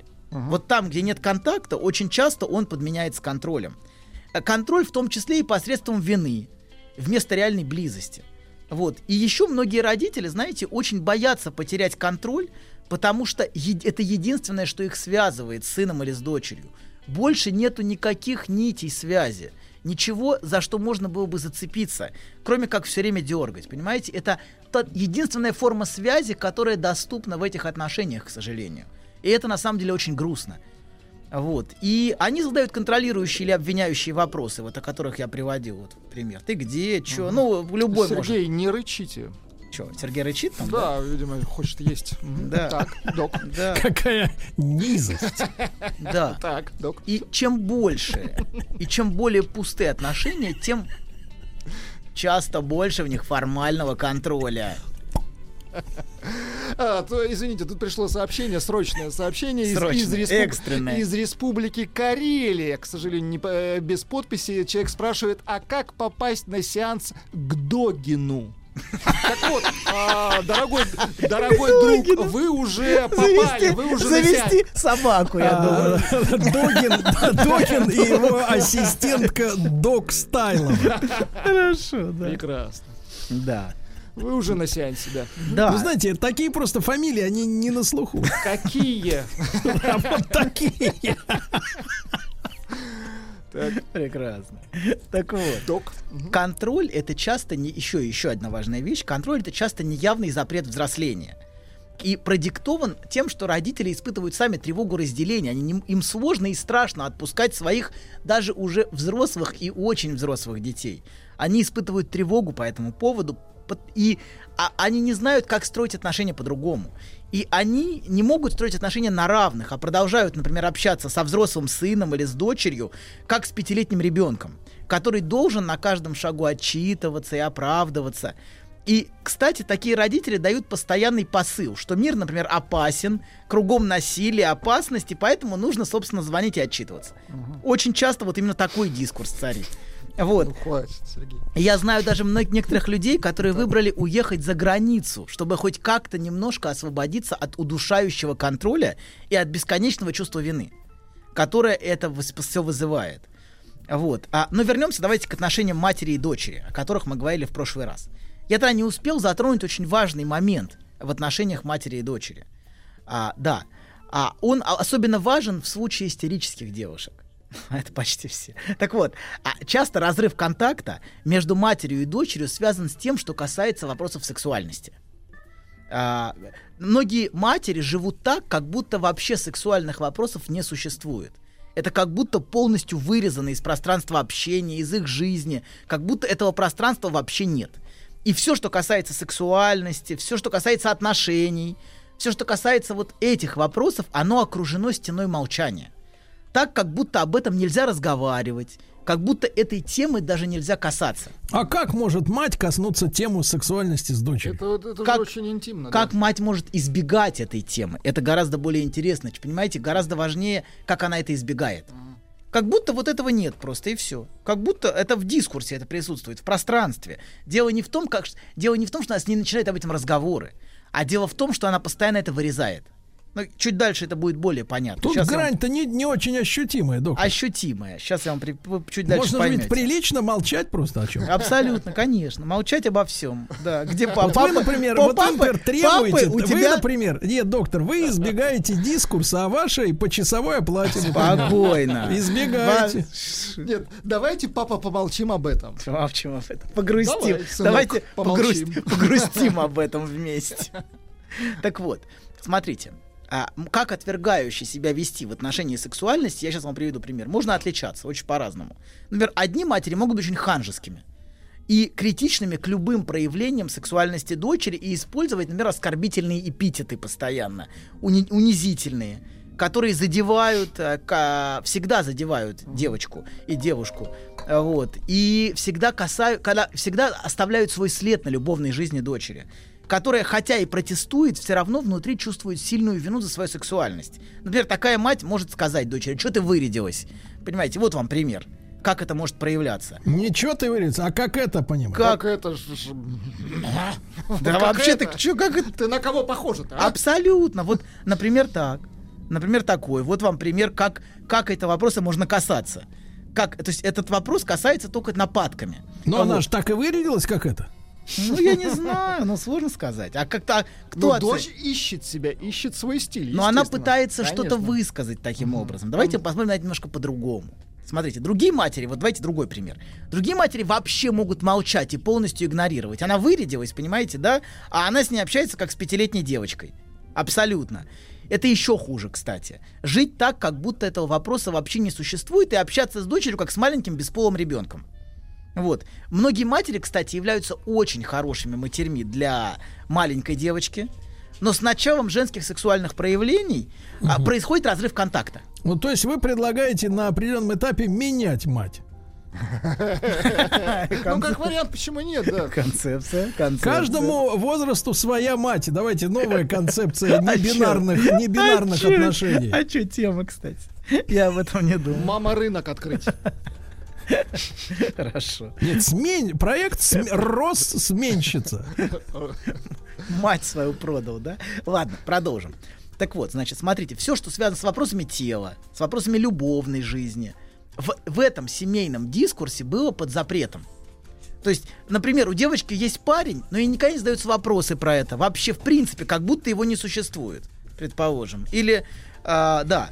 И в таких отношениях, смотрите, можно быть только маленькой девочкой. Вот в таких отношениях.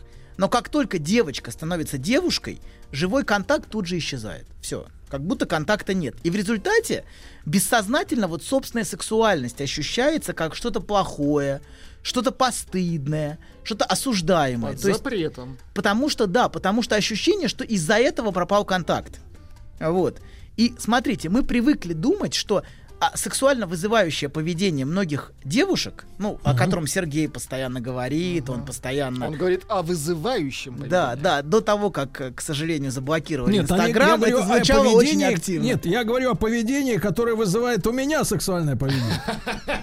Согласен, согласен, да, да, да. Да, вы все время, все время показываете прекрасных девушек в, э, в своем инстаграме. Вот. Забаненным. Да, да. Уже да. не показывает. Ну, скоро да. будете опять Уже показывать. Я да. думаю, что скоро разбанят. Пока показываю в стилавин тудой. Вот Хорошо, так. хорошо. Вот Туда и сюда и... Да.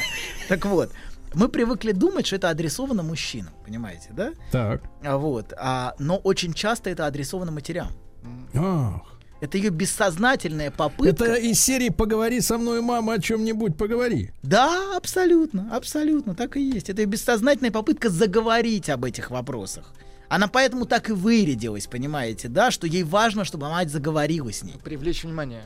Да, и чтобы на- начался разговор и получить признание своего права на это, понимаете? Она не чувствует себя, она может вести себя очень вызывающе, но бессознательно она не чувствует своего права на свое тело, на свое наслаждение, на свое удовольствие, на свое желание, понимаете? И она как, как бы говорит, мама, разреши мне это. И тогда, может быть, накал спадет, и она оденется нормально, понимаете, да? И оденется как, как человек, например, вот условно, как Сергей бы сказал. Но покуда этого разрешения нет, она продолжает, понимаете, настаивать. И она как бы еще говорит, мама, это же все есть, зачем ты это отрицаешь? в себе, например. Потому что некоторые женщины, знаете, одеваются как, ну, как бабки, хотя им там условно, там, ну, они достаточно, ну, они женщины, вот, но они не, не ухаживают за собой, не смотрят за собой. То есть они всячески отрицают всю сексуальность, которая, в принципе, может быть. Вот. И такой, то, что внешне выглядит как демонстративный вызов, вот, на самом деле внутренне является отчаянной попыткой разговора и разрешения. Этого разговора, который внутренне ощущается как невозможный. Так, а если мужик себе, понимаешь ли, брюки подвернул, волосы покрасил в зеленый цвет, это Да что он хочет? Урод, Серегу. урод. А, просто урод. Урод, Это урод. Другое. Ну, или, или к другому. Давайте, я не знаю. Я не по этой части. У вас есть специалисты по части подростков. Вот к ним. Я не, не занимаюсь Кстати, вопросом. неплохие То есть вы специалисты. игнорируете подростков? Абсолютно, да. Но на самом деле всегда это попытка заговорить. Это попытка разговора, вызова, определенного заявления о себе и о своем желании. Он заявляет о своей отдельности, понимаете, да, что я отдельный, я со своим желанием. И если он получит признание этого, может быть, накал тоже спадет. Понимаете, да? В этом что-то есть, в этом всегда есть попытка а, прямого разговора. То А есть мно- и он перестанет набивать татуировки на лице, да? Например. И он тут же сведет татуировки Конечно, после сразу. одного разговора. Вообще сразу взял и свел, конечно. А разговор будет следующий. Он скажет, сынок, сынок, сынок. если не сведешь тату, тебе хана. И Да, При- прямой разговор Да, абсолютно. с папой. Конечно, конечно, так и будет, да, абсолютно. Вот разговор и случился. А то странно все это. Может быть, он действительно ждал отцовского авторитета. Вы правы в этом смысле, может быть, понимаете? Он ждет, что отец вмешается. Например, семья, где руководит всем мама, И например. остановит срамоту. Например, например, так, может быть и так, кто знает. Да. Итак, товарищи, стоп, срамота. Поговори со мною, папа, о чем-нибудь поговори. Э, Судя по всему, это были приступы тревоги. Что? Страха, синдром паники. Могу прописать успокоительное. Эй, взгляни на меня. Я что, на паникюра похож? Ну, так. Я так похож сразу. на паникюра? Стыдиться вам нечего. Любой невропат... Тебя что, выперли с ветеринарных курсов? У меня был инфаркт. Кардиограмма не подтверждает. Мужчина. Руководство по эксплуатации. Итак, друзья мои, Анатолий Яковлевич э, сегодня рассуждает на тему запрет быть собой и э, подчеркивает ситуацию, когда э, девочка в семье, да, посылает матери сигналы, одеваясь как непонятно что, чтобы мама заговорила с ней. Но, доктор, я должен упредить э, неправильные выводы нашей аудитории, потому что люди иногда сравнивают ситуации и перекладывают э, приметы какие-то на другие картины. То есть, если, например, жена была все время зачуханная, ходила в, в халате, в трениках с отвисшими, и вдруг начала надеть каб- каблуки, трусики с разрезом, как говорится, где не надо чулки и ходить таким образом на работу, то, в принципе, это другая история. Мужу она ничего не посылает, никаких сигналов, правильно? Ну, определенно она ожила. Понимаете, да, что в принципе уже неплохо, что что-то в этом есть. Каковы причины этого, мы не знаем. Может быть, они весьма сомнительные и скобрезные. Но, по крайней мере, в ней появилась жизнь. Понимаете, если она была безжизненной, абсолютно депрессивной, подавленной, и а, э, она не жила, и она начала жить, понимаете, да, а, несомненно, что это может быть достойно осуждения, критики, но, тем не менее, есть в этом позитивный аспект. аспект Не, ну жизни. погодите, погодите, э, только жить начинают на пенсию, переходя, мог только почтальон Печкин. Согласен, согласен. Но некоторые вот десятилетиями не живут, а потом просыпаются. Так бывает. И, в общем, а, это в этом есть оттенок позитивного, я бы сказал. В этом Ну, есть много мужу- осуждаемого. То есть мужу надо искать позитив в том, что, ну, наконец, Блин, хоть с кем-то Ну, ожила. это, это муж, муж с- разберется, я думаю, как-то. Муж и муж, и же- они, груш. они без нас разберутся, как им жить. Я просто говорю, что есть в, в том очень важно жить, понимаете, да, жить, а не вести совершенно пустую, бессмысленную жизнь какую-то, а, когда нету ни желания, ни чувства, ничего нету. Это, это не жизнь, понимаете, да? Вот. И это гораздо хуже. Вот. а, Хотя, конечно, я согласен с вами, что некоторые аспекты достойны критики и осуждения. наверное. Вот. Ладно, вернемся. Мы должны их взять на поруки всех. На пар всех, всех. Всех возьмем возьмем, на- все, на возьмем всех на поруки, возьмем абсолютно всех. Да, так вот, смотрите, мы остановились на том, что а, а, женские проявления у многих девушек, особенно вот знаете, есть такие асексуальные семьи а, из одного поколения в другое, где живут мама, там бабушка, э, прабабушка, где вообще нет мужчин. Такие, это радикальный вариант. Конечно, не все семьи, о которых я говорю, вот с вами сейчас такие, но самый радикальный вариант, где просто непонятно откуда появляются дети. То есть как будто вот ч- удивительным образом. Вот, такой мир, женское царство совершенно, вот, из которого все, что связано с отношениями, с сексуальностью, вырезается. И в, ху- в лучшем случае там муж, знаете, алкоголик какой-нибудь, муж такой спивающийся. А вот пр- мужских проявлений в этом пространстве нет вообще. Вот, мы сами справляемся, я сама все могу, мне ничего не надо. Вот, и она не впускает даже в свою жизнь ничего мужского. Ладно, ну давайте вернем, значит, вернемся. Мы говорили о том, что многие матери и во многих семьях вырезается все, что связано с отношениями и сексуальностью. И если вы думаете, что это не касается вас, как, как мужчин, конечно, касается в итоге. Потому что это потом может воспроизводиться в семейной жизни. Например, эта девочка, а, изначально девушка, она для семьи жила, для, для, для матери, для семьи официальной жизнью, и у нее есть своя скрытая жизнь, которую она не публикует. И то же самое потом может воспроизводиться в семейной жизни, понимаете? Вот это расщепление. Когда девушка назначает мужа на роль запрещающей, критичной, осуждающей желание матери. Вот, э, с, которой она ходит все время вот так совершенно непривлекательно, не вызывая раздражения и критики. То есть муж, э, который не позволяет ей носить кожаный корсет на работу. Но она и не собирается носить кожаный корсет на работу. Это скорее фантазии мужа, мне кажется. Это больше, мне кажется, такие возбужденные фантазии мужа. Вот. Да, так вот, это, а, она, она назначает мужчину на роль того, кто подвергает их критике. Не обязательно мужч- мужчина может быть действительно нудный, а, душный. Очень много реально душных мужчин, как и душных женщин, кстати, тоже. Но тем не менее. Ну, а, Смотри, вы понатерпелись. Хорошо. Вернемся. Даже горный воздух не смог вас Да, избавить от этой духоты. доктор. Хорошо. Так вот, значит, и она чувствует, что этот муж, а, который, как, как, как ее мать, очень многие мужья на самом деле бессознательно являются для женщин критичной, Матерьми. критичной матерью, критичной и осуждающей матерью. И дело не в, сло- не в тех словах, которые дело в ощущениях. Понимаете, да, она не чувствует к нему желания. Вот. А ее сексуальность, ее желание, ее фантазии находятся вне отношений с мужем. Вот как Сергей привел пример про работу, например. То есть это что-то, что отщеплено от отношений. И муж оказывается для нее только требовательной, критичной и осуждающей матерью. Вот. И часто это при- приводит к тому такое расщепление, что, с одной стороны, у тебя официальная жизнь для внешнего наблюдателя, для удовлетворения материнского требования, семья, муж, дети. Вот Двой- вс- двойная жизнь. да, все как надо, все правильно. И есть приватная жизнь, скрытая, которая выражает... Аппетита. Да, которая выражает жизнь ее желания, понимаете? А не обязательно отношения с любовником, совсем не обязательно. Но это всегда связано с чем-то приватным, скрытым, каким-то скрытым выражением собственного желания. Знаете, заслуга Фрейда в том, что он прочел в невротических симптомах скрытую жизнь желания.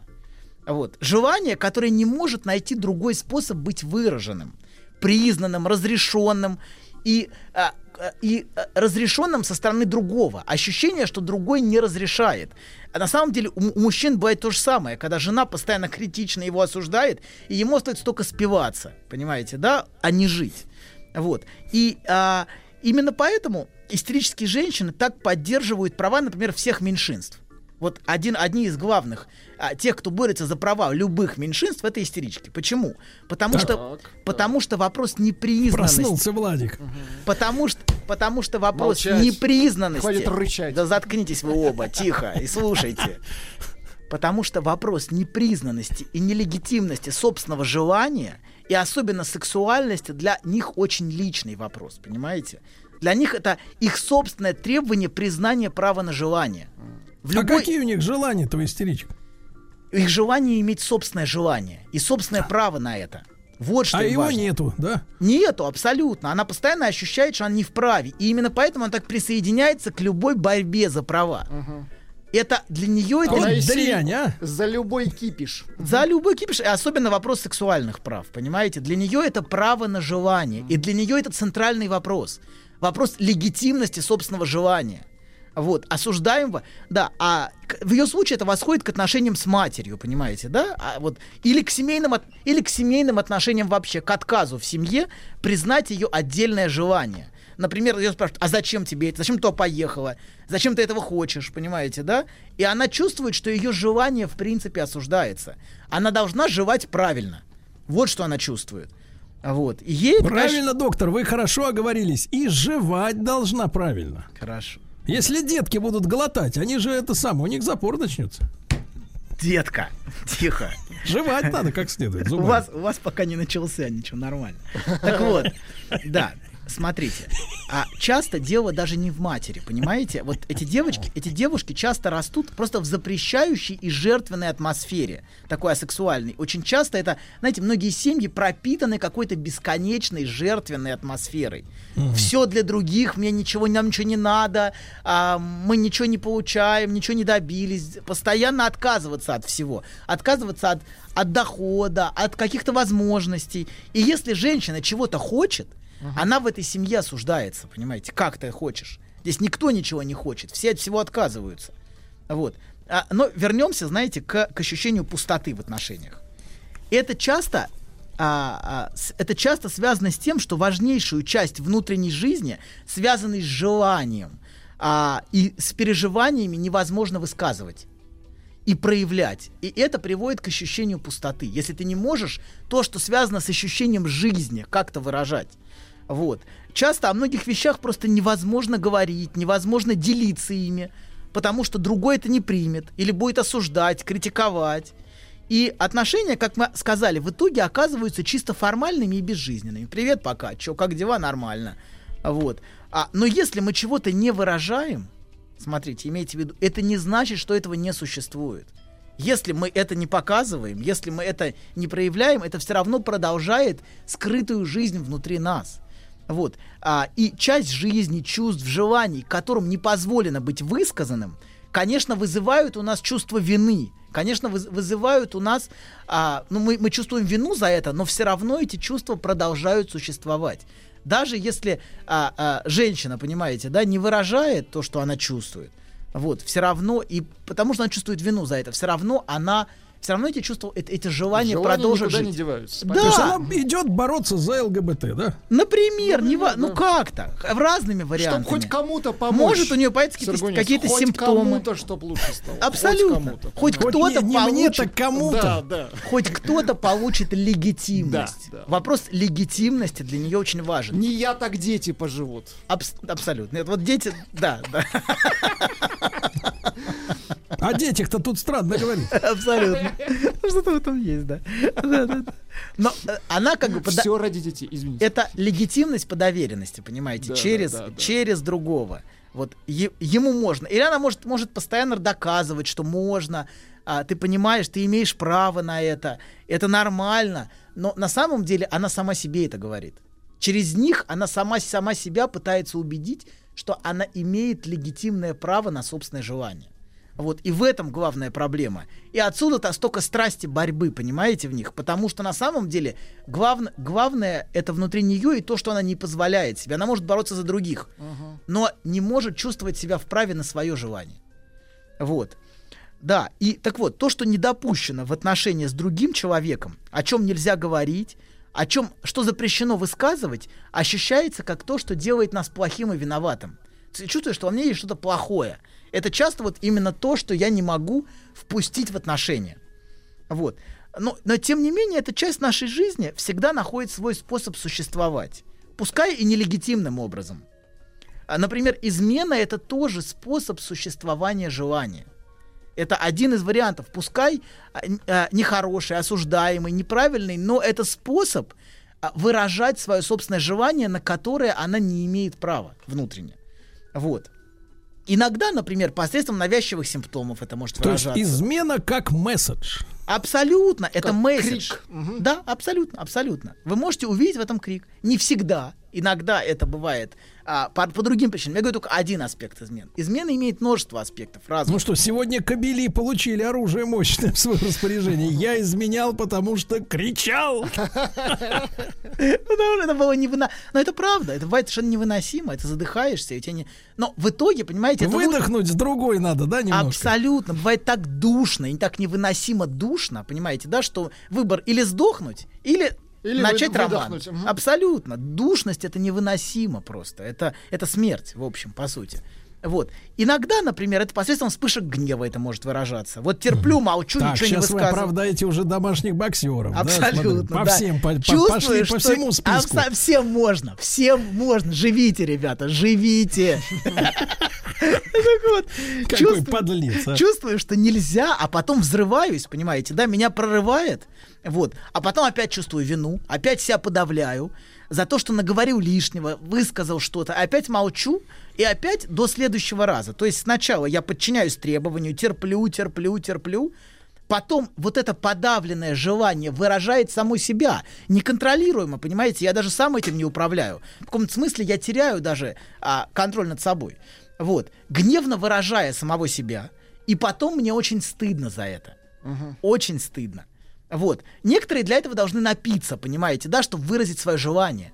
То есть некоторые могут быть собой и раскрываться только когда они немножко ослабляют свой внутренний контроль, абсолютно тиранический и безжалостный. Давайте назовем эту си- ситуацию бутылка протест. Нет, давайте зададим главный вопрос. Доктор, а если все так, как вы описываете, но не стыдно? Ты... ты... Да, у тебя особый дар, у тебя талант. Нет, что Да, вы. да. Вовсе Я нет. сказал да. Молодец, башковитый. Спросите, я быстро. Мужчина. Руководство по эксплуатации.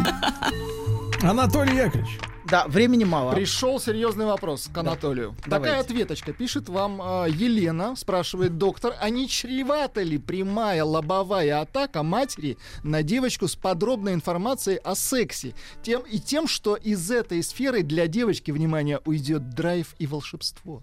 Ну, смотрите, вообще матери Давайте не говорить нужно, так. уйдет не нужно, не нужно внедряться. Во-первых, не нужно внедряться. Это ее пространство, это ее, знаете, это ее вопрос. Не нужно. Есть некоторые матери, которые вываливают все это. Я говорю о том, что не нужно уклоняться. Если с вами пытаются говорить, Заговорить. заговорить, и не нужно избегать, и не нужно а, ханжески. Она, поверьте, она знает об этих вопросах гораздо больше, чем ее мама. Я вас уверяю, правда. Но вопрос не в этом, вопрос именно в легитимности. Она пытается получить легитимное право на собственное желание. Разрешение, Ей не нужен вопрос техники, ей это вообще не интересно. Это вообще, она, поверьте, без вас разберется. Техника молодежи. Да, молодежь, поверьте, знает такое, что уже не снилось этой Она бабушка. маме расскажет, Маме да. расскажет, конечно, и преподаст. Но вопрос не в этом, вопрос именно в легитимности. Маме расскажет и папе покажет. Мама дает... Да поним- Да тихо, вы, а. замолчите. Мама дает... Мужлан. Тем не менее, несмотря на то, что она все это знает, мама дает ей легитимность, право жить своей жизнью, понимаете, да? А если она все время чувствует осуждение и критику, это совершенно другое. Это вопрос не разговора. Почему-то люди тебя тянут поговорить, а, а зачем? А Это не тот вопрос, о котором говорят. Но именно вопрос именно в том, чтобы получить легитимность и, и получить уважение к собственному желанию. Если она это почувствует, этого будет достаточно, чтобы вести себя а, весьма осторожно, сдержанно и разумно. И на самом деле вот эта неразумность, вот это все эти сюжеты, которые происходят с подростковыми беременностями, они связаны во многом с семейным дискурсом, с тем, что в семье происходит, понимаете, когда вдруг в семье появляются дети, ниоткуда, не возьмись. У детей появляются дети. Абсолютно, абсолютно. Да, так вот, знаете, В пустой квартире появились дети. да, но вернемся, значит. Мы говорим... Тихо. мы- но в любом случае, смотрите, а, отчасти связанной с желанием, даже запрещена, избавиться невозможно. Если она не может быть высказана посредством слов, она будет высказана посредством поведения, измен, симптомов, вспышек гнева. Так вот, значит, ощущение пустоты в отношениях связано с тем, что я не могу искренне и открыто высказывать свое желание, переживание, тревоги, как будто это что-то запретное и неуместное. Вот. И как мы сказали, это восходит к отношениям с родителем или к устройству семьи, где все отрекаются от своего желания. И невозможно высказывать свое желание. Это всегда неуместно, всегда не то. И необходимо было постоянно подчиняться требованию. Вот жив- люди живут в постоянном требовании. И это ситуация, а, где я ощущаю, что другой не принимает меня таким, какой я есть. Вот с моим желанием, с моими переживаниями, мне реальному, такой, какой я есть, какая я есть. Места в таких отношениях не остается. Другой ощущается скорее как тот, кто запрещает мне быть собой. Вот, и накладывает на меня свои схемы, представления, видения, модели, которым я должен соответствовать. Вот некоторые матери, кстати говоря, пытаются прожить свою любовную жизнь через дочь. У нее не было любовной жизни, и она в проекции подталкивает дочь, к, знаете, живи там, вот, понимаете, да, через... Ну, сове- советы какие-то. Да, вот- вот- вот внедряется, ничего, да, в ее отношения с мальчиками, понимаете, да, некоторые наоборот, по сути, подталкивают дочерей к совершенно неправильному пути. То есть они сами не жили, и они хотят через них и на них прожить свою любовную жизнь. А вам скажут, доктор, а что это вы все на матерей-то? А отцы, что ли, они что, не при делах? Отцы вообще уроды.